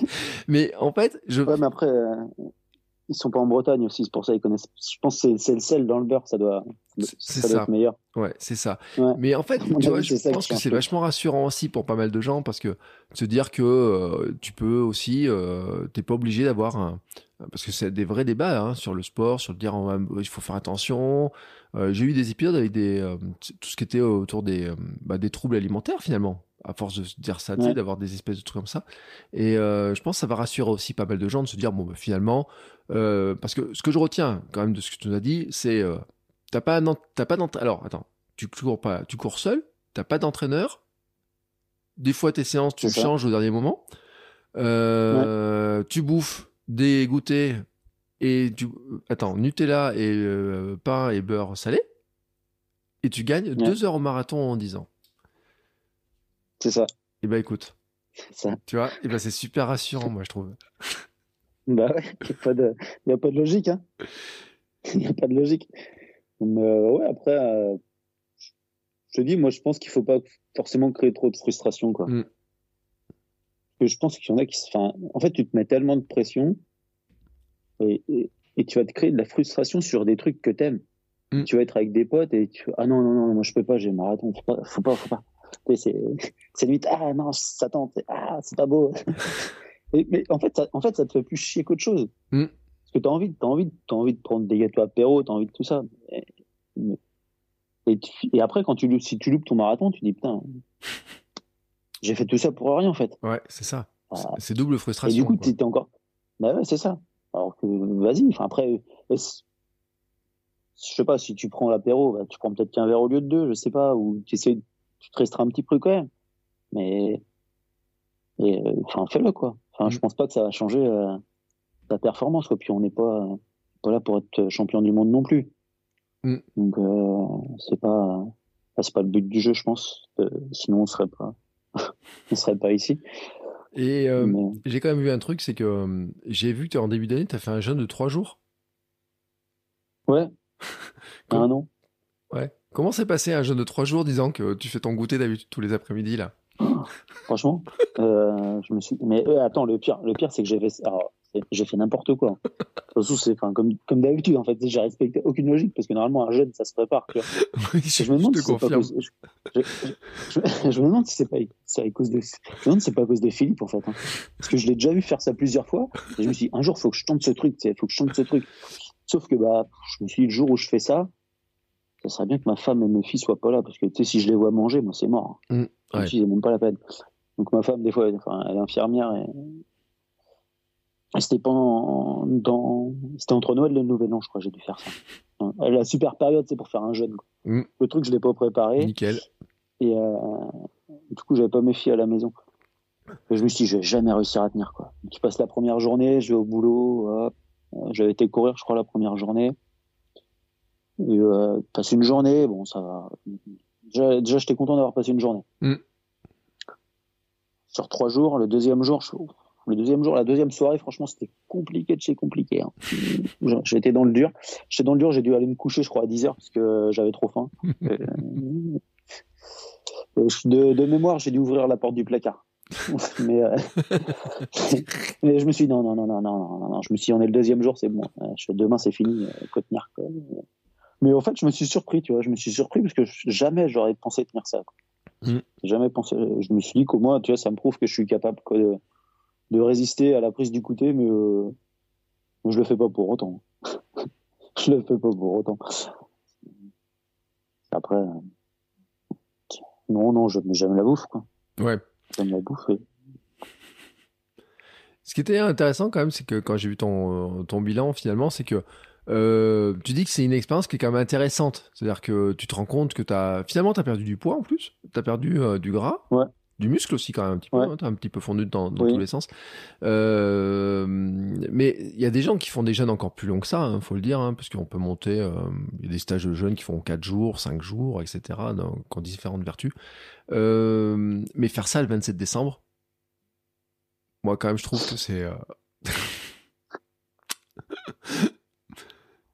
Bravo. bah oui, non, bah après, après, après euh, voilà, faut faire attention parce que on parle de ça, mais normalement, enfin, normalement, ça se prépare. Faut reprendre une alimentation. Hein. Mm. C'est progressif. Faut recommencer avec euh, un jus, des légumes, tranquillement. Euh, bon bah, moi, j'ai repris à manger. On était le, le 31, je crois. Donc, c'était, c'était progressif. C'était progressif. Mais un peu comme dans la course à pied. Il faut, y aller progressivement, mais j'ai commencé par un marathon. voilà, c'était un peu pareil. Même principe. Eh bien, écoute, euh, voilà, comme ça, on, a bien la, philosophie, en tout cas. Mais c'est vrai que, enfin, moi déjà, je te trouve, euh, enfin, faire un jeûne entre Noël et le Nouvel An, je trouve que c'est quand même. Euh... Bon, Marc, après, dans l'histoire de faire le, mettre le corps en repos, l'intestin en repos, après, euh, après les fêtes de après Noël, c'est pas une mauvaise idée non plus. Euh, c'est juste qu'il y a plein de tentations quand même. Moi, le chocolat, enfin, je reparle des chocolats, tu vois. Moi, je suis dans mes périodes de papillotes en ce moment, donc je vais pas te dire euh, euh, que ça me tenterait pas, tu vois. mais ce que je trouve intéressant, c'est que pour ceux qui, qui, qui connaissent pas, qui te voient par ton compte Instagram, c'est qu'en fait, tu racontes tout ça sur ton blog. En fait, il y a, je sais pas comment tu as fait l'article sur ton blog, mais tu en as fait. Tu racontes toutes tes courses ou presque, ou il y en a que tu. Non, toutes. Ouais. Toutes les courses. Ouais, toutes les courses. Après, euh, je parle d'un peu de tout. Je fais des tests produits. Je parle de ma philosophie de la course à pied. Mm. ce qu'on disait, il hein, faut pas se prendre la tête. Faut pas avoir peur de l'abandon, tout ça. Euh, ouais, je raconte un peu tout, quoi. Un peu tout, tu Ce qui me passe par la tête. En rapport, euh, en rapport avec le sport. Mm. Où les gens se mettent trop la pression, où on regarde. On a trop peur de, de comment dire, de décivoir ou de l'image qu'on va renvoyer en fait. Ouais. Aujourd'hui, on a tellement la pression. Enfin, moi, j'estime qu'il faut pas se mettre trop la pression. On a déjà assez la pression comme ça au quotidien avec le boulot, avec les boulots, avec tout ça. si en plus tu te rajoutes la pression sur ta pratique sportive, bah, t'en finis plus en fait. Quand est-ce que tu vas te détendre? Il faut que ça reste des, faut que ça reste du bon moment. Il faut que ça reste positif. Mm. Après, je dis pas que toutes les, enfin, c'est pas toujours facile de, comme quand t'es pendant la course. Quand tu es dans le dur, bah, tu es dans le dur. Mais, globalement, il faut essayer d'en ressortir du positif tout le temps. Quoi. Parce, que, ça sert à rien de, se prendre la tête. Et, ouais, j'essaye de parler de, tout ça. Que, faut pas. Faut, rester comme on est et, pas juger les autres, en fait. Quand j'en vois qui, qui te disent que t'es pas marathonien si tu fais pas moins de 3 heures au marathon. Des fois, on entend ça. C'est vrai je sais pas si t'as déjà entendu ça, mais moi j'ai déjà entendu ça. Waouh. J'ai envie de dire, c'est n'importe quoi. Enfin, t'es marathonien quand t'as fait 42 km 195, mm. point barre. Après, peu importe le temps, quoi. on n'a pas tous, c'est ce qu'on disait, on n'a pas tous la même capacité physique, on n'a pas tous le même temps pour s'entraîner, puis on n'a pas tous envie de s'entraîner autant les uns que les autres. Il mm. faut, faut pas juger les gens sur un chrono, sur, euh, sur un physique. Enfin, faut, occupe-toi de ton chrono et, de ta pratique à toi et, laisse les autres tranquilles. Si ça leur fait plaisir de faire ce qu'ils font, euh, que tu mettes 4 euh, heures, 5 heures, 6 heures, euh, laisse-les. C'est eux, c'est leur moment à eux, toi, profite du tien, profite de ton moment à toi. Mm. Mais heureusement qu'on peut être marathonien en courant plus de 3 heures parce que sinon il n'y en aura quand même pas beaucoup qui seraient marathoniens sur le départ. Bah ouais, Euh, je rappelle que la moyenne à Paris c'est 4h40, hein, le, temps moyen des coureurs. Mm. Euh, si tu enlèves tous les, tous les rapides qui courent ça en 2 heures et quelques, tu t'enlèves tous les. Euh... Bah il n'y a plus grand monde. Hein. Il, y reste plus grand monde dans le, dans, dans le truc. Donc euh, heureusement que c'est comme ça. Et heureusement que euh, on est tous sur la ligne de départ, qu'on peut courir un marathon en 5 heures, en 6 heures si on a envie. Voire même plus. Hein, on pourrait, on pourrait le faire en plus. Après, euh, euh, j'avais, euh, j'ai lu le bouquin, tu sais, de, je sais pas si tu connais le pingouin aux États-Unis, qui est le. Non. Alors j'ai perdu son nom, c'est John Bingham. Voilà, qui était. Le pingouin que je connais, c'est. Qui est... dans Batman. Ouais. Bah, lui, c'est pas tout à fait le même. Et euh, qui a démocratisé le fait de courir lentement, tu sais, de faire des marathons en courant lentement. Et euh, il a même poussé en fait les organisateurs à repousser les barrières horaires, tu sais, le moment où ils remettaient les médailles, etc. Euh, Il était très critiqué par les coureurs parce que euh, bah, par ceux qui courent vite en disant ouais mais c'est scandaleux, ils abaissent le niveau de, du marathon, euh, ça devient euh, trop populaire, tu sais, il y a, y a, trop de coureurs lents sur le bah marathon, etc. Il mm. était énormément critiqué. Et pour autant, c'est un gars qui a créé un vrai mouvement avec euh, des, des, des gens qui se... Re... Il y a une communauté des pingouins, tu vois, aux États-Unis, de gens qui se revendiquent de cette euh, logique-là et tout. Il a fait je sais pas combien de bouquins sur le sujet. Euh, c'est un, vrai personnage et qui a, qui a même été rédacteur chef de je sais plus quel magazine, Runner's World ou je sais pas lequel, tu vois. Donc euh, pour dire, ouais. on peut courir lentement et euh, son record est je, je, sais plus, j'ai eu son record qui est pas très, qui pour beaucoup va paraître très lent, mais qui finalement était dans sa logique et en fait qui racontait un truc qui était intéressant, qui disait que il a toujours été un sportif contrarié, il a toujours rêvé d'être un sportif professionnel, et il a toujours eu un problème, tu vois, euh, euh, un peu genre Rose Good là, tu vois, un peu genre truc dans le genre là, ouais. mais toujours euh, genre euh, trop petit pour faire du baseball, trop maigrichon pour faire de la natation, tu vois, tout un tas de trucs comme ça, il raconte, à chaque fois il y a des grosses déceptions, et en fait en courant, et en étant capable de courir, mais un marathon lentement, en pouvant le faire, et ben en fait il s'est découvert, il a repris goût au sport et au fait de pouvoir bouger, tu vois, etc. Et finalement il a trouvé sa place de sportif et de champion à sa manière, tu vois, comme on disait. Bah ouais, euh, et c'est vraiment une histoire qui est vraiment très intéressante. Euh, et c'est pour ça, ça me fait penser à ce qu'on disait, c'est que lui il a dit, bah non, si si vous avez envie de le courir en 5 heures ou en 6 heures, vous pouvez le faire. Et l'important c'est que il y ait plus de monde qui le fasse et pas juste, ce soit pas juste réservé à ceux qui sont capables de courir vite. Mais c'est ça qui est, enfin, c'est ça qui est beau dans, dans la course à pied, quoi. C'est que tu te retrouves euh, au même départ que les pros. Mm. Euh, on part tous hein, sur un presque, pied d'égalité, mm. pas tout à fait, enfin, presque, quoi. Parce que les conditions météo, elles sont les mêmes pour tout le monde. Mm. Plus ou moins, parce que euh, eux vont mettre moins longtemps que toi. Donc, euh, si forcément, quand eux, il a pas plu, toi, tu perds de la flotte, ça peut arriver. Mais enfin, globalement, tu es dans les mêmes conditions météo. Un peu, enfin, par quelques exceptions, mais mais tu retrouves ça nulle part, quoi. Enfin, toi, les courses cyclistes, c'est par niveau. Euh, tu vas dans le sport hein, collectif, euh, tu, tu, prends le, enfin, on n'en parle même pas parce que euh, le, niveau des stades, ça change. Enfin, les terrains, euh, c'est tout. On a tous joué euh, sur des champs de patates, je pense, hein, quand mmh. on a fait du foot. Donc ça, enfin, ça change tout. Et je trouve qu'en en course à pied, ça, je trouve que c'est magique en fait. T'es avec des élites. Alors tu les vois pas parce que forcément, quand quand tu pars, tu les vois pas et quand tu arrives, ils sont déjà habillés, douchés et partis. Mmh. Mais, euh, mais quand même, euh, tu es sur le même terrain qu'eux. Le, le parcours, c'est le même pour eux et pour toi. Et ça, c'est beau, je trouve. C'est ça, que j'aime bien dans la course à pied aussi. C'est qu'on est vraiment sur, sur l'égalité. Sur la Saint-Élion, les mecs, on était tous dans la neige, quoi. Les cailloux, ils sont là pour tout le monde. Les plaques de verglas, elles sont là pour tout le monde. Il n'y a pas de, y a pas de priorité parce que t'es pro ou parce que t'es, t'es pas pro. Ouais. C'est ça qui est bien. Mais oui. Et c'est, c'est vrai que c'est un, sur ce, sur ce plan-là, euh, il y a une, comment dire, une, une égalité, en tout cas. Euh, et je trouve, en plus, d'autant avec le, parce que j'ai eu encore des questions sur le, sur le marathon des Jeux Olympiques, euh, Paris 2024, euh, tu sais, qui va être ouvert au grand public, de pouvoir faire la même course. Oui. Et ça, c'est encore un truc ouais. qui fait rêver tout le monde. Et il y a des auditeurs qui ont eu leur dossard je le dis parce que euh, j'en ai même euh, je vais même en inviter un et euh, c'est encore je trouve que c'est encore plus magique tu vois te dire tu peux participer finalement à la même course alors pas tout à fait la même course mais sur le même parcours des coureurs etc je trouve que c'est encore plus magique et c'est comme un jour j'avais discuté avec un coureur le jour où c'était à Berlin tu sais Kipchoge quand il avait battu le record et il m'a dit, ouais. j'ai fait la même course que lui. j'ai participé à la course du record. Et ouais. il me dit, je l'ai pas vu. Bien sûr, c'est pas possible. Mais il me dit j'étais dans la même course que lui. Non, non mais c'est classe. Enfin, c'est vrai. moi, je trouve ça top. Je trouve, je trouve ça. Enfin, voilà, c'est, excellent, quoi. C'est magique. Enfin, puis en, encore plus, tu vois, moi sur les, sur les courses de hamster, comme on dit, hein, les 24 heures ou les courses horaires, euh, c'est encore plus. Enfin, tu partages encore plus puisque tu les crois, te- Tu tu les vois, croises ou quoi. tu les croises comme tu veux. Ouais. Et et tu les vois tout le temps, quoi.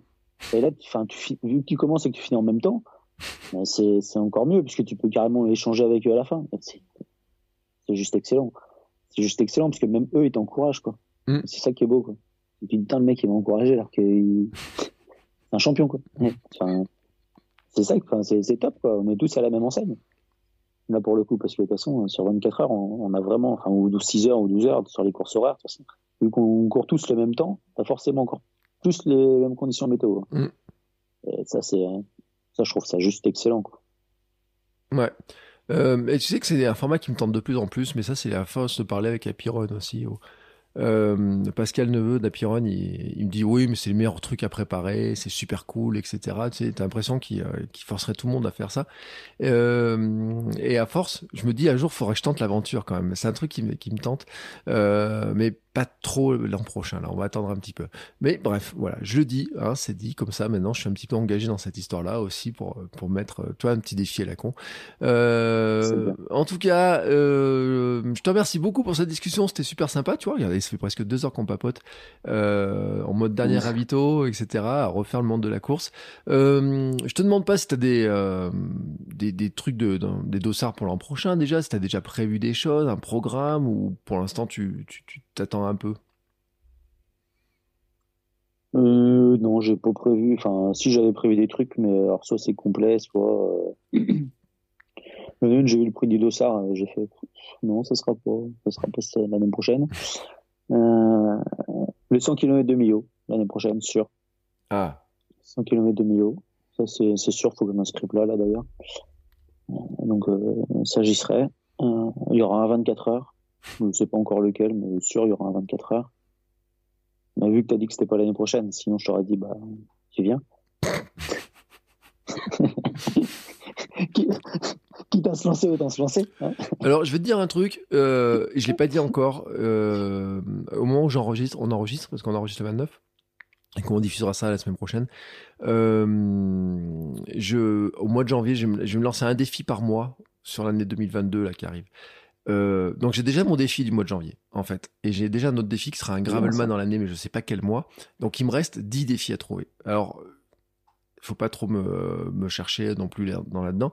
Et euh, mon défi du mois de janvier, je vais te donner, c'est de courir chaque jour le nombre de autant de kilomètres que le numéro du jour. Ah, j'y avais pensé à celui-là. C'est un truc qui me botte, tu vois. Ouais. Et ben ça sera. pensé, euh, ça- Ouais. Il y a un Anglais, tu sais, qui, qui fait ça. Il appelle ça le projet 400. Ça fait 475 km dans cette histoire. Et l'autre jour, j'ai vu ça. Je discute avec euh, Lilian Doza, euh, notamment, qui était que j'avais invité dans le podcast, etc.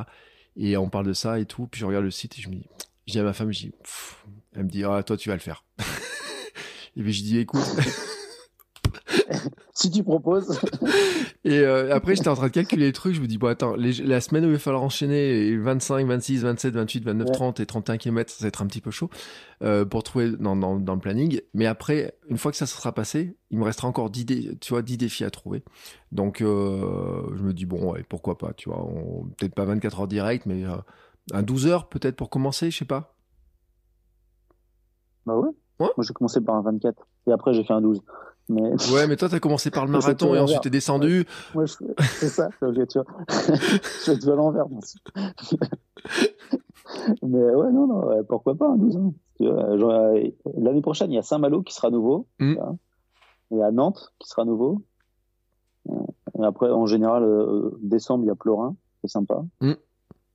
Après, as un peu, mais c'est bien d'avoir des nouveaux, tu vois. Là, il y en a deux à côté de chez moi, là. Alors après, ils sont proches, donc je peux en faire qu'un des deux. Mais, mais ça, c'est cool, ça. C'est cool. Avoir, euh, avoir un à Saint-Malo, un à Nantes. Il faudra que je choisisse lequel je vais faire, mais je vais en faire un des deux. Eh ben écoute, tu sais quoi, on va suivre les aventures avec euh, avec passion, avec ton sourire et tout, et puis ton tutu, hein, euh, tes collants, ton Ouais. tutu, ton, t-shirt jaune. Euh, je vais juste vas nous rappeler où est-ce qu'on peut te suivre, euh, même si je le mettrai dans les notes de l'épisode. Ton compte Instagram? Runner Life euh, 35. euh, et ton site internet, c'est runnerlife avec un tiret, hein, je précise .com. Euh, puis on te retrouve un petit peu partout parce que tu as une chaîne YouTube, tu as un compte Twitter? Ouais. Twitter, Runner Life 35 aussi, Facebook, la page, euh, YouTube, euh, j'essaye de m'y mettre un petit peu plus. C'est là que je suis le moins présent. Mm. Bien que j'essaye de le développer un petit peu. Ouais. Et puis en trouvant un tuto qui je trouve a été très pratique et je te le dis, euh, comment enlever le bruit de sa poche à eau? ouais, ouais, Ça tape sur le Alors, système. perso, ça c'est un truc. Ouais. Ah, c'est un truc qui me saoule quand t'as un mec qui court à côté de toi et que t'entends. Alors les clés, c'est pareil. Le bruit des clés. wow, euh, arrête, arrête. Ah, Soit, soit, tu t'arrêtes pour le laisser partir devant, soit tu essayes d'accélérer, mais moi c'est pas possible. En fait, ça m'énerve, un truc de fou. ça. Le bruit de la poche et le bruit des clés. Oh là là, quelle horreur. Je te comprends tellement. Et quand je t'ai vu que tu avais cette vidéo sur, ton, sur, ta, chaîne, j'ai dit, ah, celle-là, faut que je la regarde en stock. Tu devrais faire des petites cartes pour ceux qui sont dans les, dans les courses. Tu sais, tu vas leur dire, toi. Ouais, c'est ça. Un autre tuto aussi que, euh, que les gens savent pas forcément, c'est le dernier, sou- le dernier trou sur ta chaussure, à quoi il sert. Oui, Il y en a beaucoup qui savent pas à quoi ça sert. Mm. C'est pas, il est pas là juste pour faire joli. Ouais, il est pas là juste pour la décoration, mais c'est vrai qu'il y a beaucoup de gens qui C'est le ça. savent pas. Euh, bon voilà, et ben écoute, tu sais quoi, on va mettre le lien, je mettrai le lien vers ta chaîne, comme ça, ça fera un peu de euh, plein de découvertes. Et puis, euh, tu mets quoi dessus? Tes vlogs de course, des choses comme ça, pour dire un petit peu comment ça s'est passé? Bon, là, ouais, je mets, je mets mes courses là récemment. Pendant longtemps, j'avais arrêté. Et là, je reprends à filmer, euh, à filmer mes courses. Il y a Deauville qui est dessus. Il la Saint-Élion, euh, qu'il faut que je fasse là. Comme ça, on verra les gros flocons de Ouais. neige au départ de la course. Parce que le départ, n'empêche que ça fait des super photos magnifiques. Hein. Je sais pas ce que tu as réussi à avoir comme photo, Ah, mais alors, mes photos sont assez floues avec la GoPro, mais euh, j'ai plus filmé qu'autre chose. Mais j'ai vu des photos magnifiques du départ, la neige qui tombe, la musique, la lumière Ah, ça, c'est- et ouais. tout. Ça devait être magique quand même ce Ouais. départ, quoi qu'on en dise, hein, 23h30 Ah, partir comme ça. Ah, c'était euh, c'était superbe. Mm. C'était superbe. Franchement, c'était vraiment beau. vraiment beau. Tant qu'il y avait... En fait, le... je te dis, la neige, c'était pas chiant, c'était le verglas qui était chiant. Ben oui, du jeu. ça fait partie du jeu, et s'il n'y avait pas de verglas, ça serait une course, euh, bah, elle serait pas aussi mythique, comme tu disais tout à l'heure. Euh, en tout cas, écoute, euh, c'était un vrai plaisir de discuter avec toi, de, enfin, de découvrir tu vois, le personnage, parce que moi, je te voyais ton tutu la courir, je me disais bien de, quelle est l'histoire derrière tout ce truc-là. Euh, tu sais quoi, on va aussi encourager les gens à faire des boulangeries parce que je trouve que c'est une super motivation, en fait. Tu vois, de, le matin, tu pars. Moi, alors, euh, bon, en ce moment, il fait froid, c'est un peu plus compliqué, mais moi, l'été, j'adore courir tôt le matin, je passe par la boulangerie en rentrant, etc., tu vois, ou des fois, je prolonge un peu le chemin pour aller chercher des, euh, un jour, ma fille voulait des chouquettes. Alors, ça m'oblige d'aller faire, euh, non pas à la boulangerie du coin, mais aller un petit peu plus loin, tu vois. Mais je trouve que c'est aussi un, un moment sympa, tu vois, comme ça, tu reviens et tout. La famille dort, tranquille. Quand tu reviens, elle se réveille un petit peu avec des petits trucs comme ça. Je trouve que c'est un- une petite tradition, tu vois, euh, vraiment sympa. Euh, et j'encourage tout le monde, tu vois, à faire ça et à partager quoi? On fait hashtag boulangerun.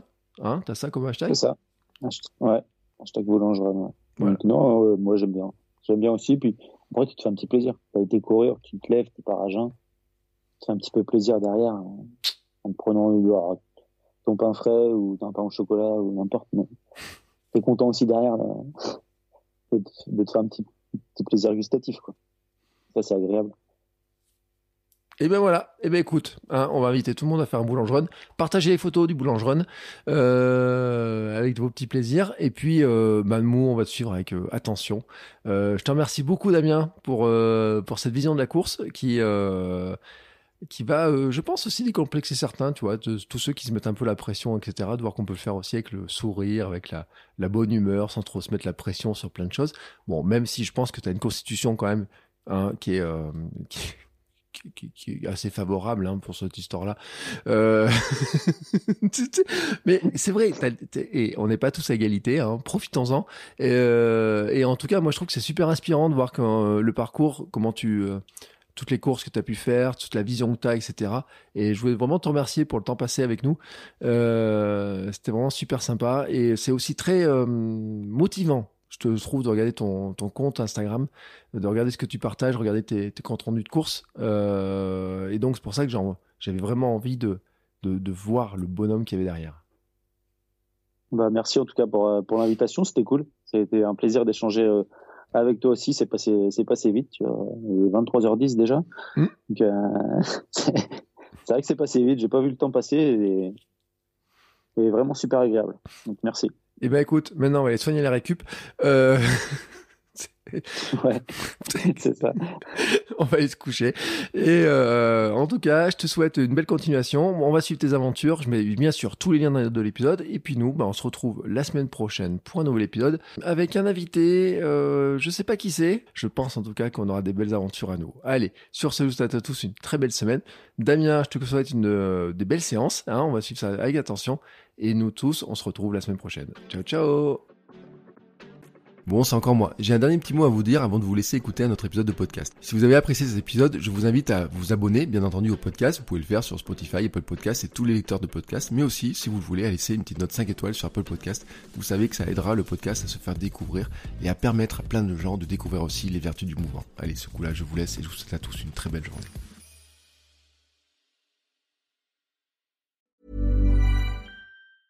Normally, being a little extra might be a bit much, but not when it comes to healthcare. That's why United Healthcare's Health Protector Guard fixed indemnity insurance plans, underwritten by Golden Rule Insurance Company, supplement your primary plan so you manage out of pocket costs. Learn more at uh1.com.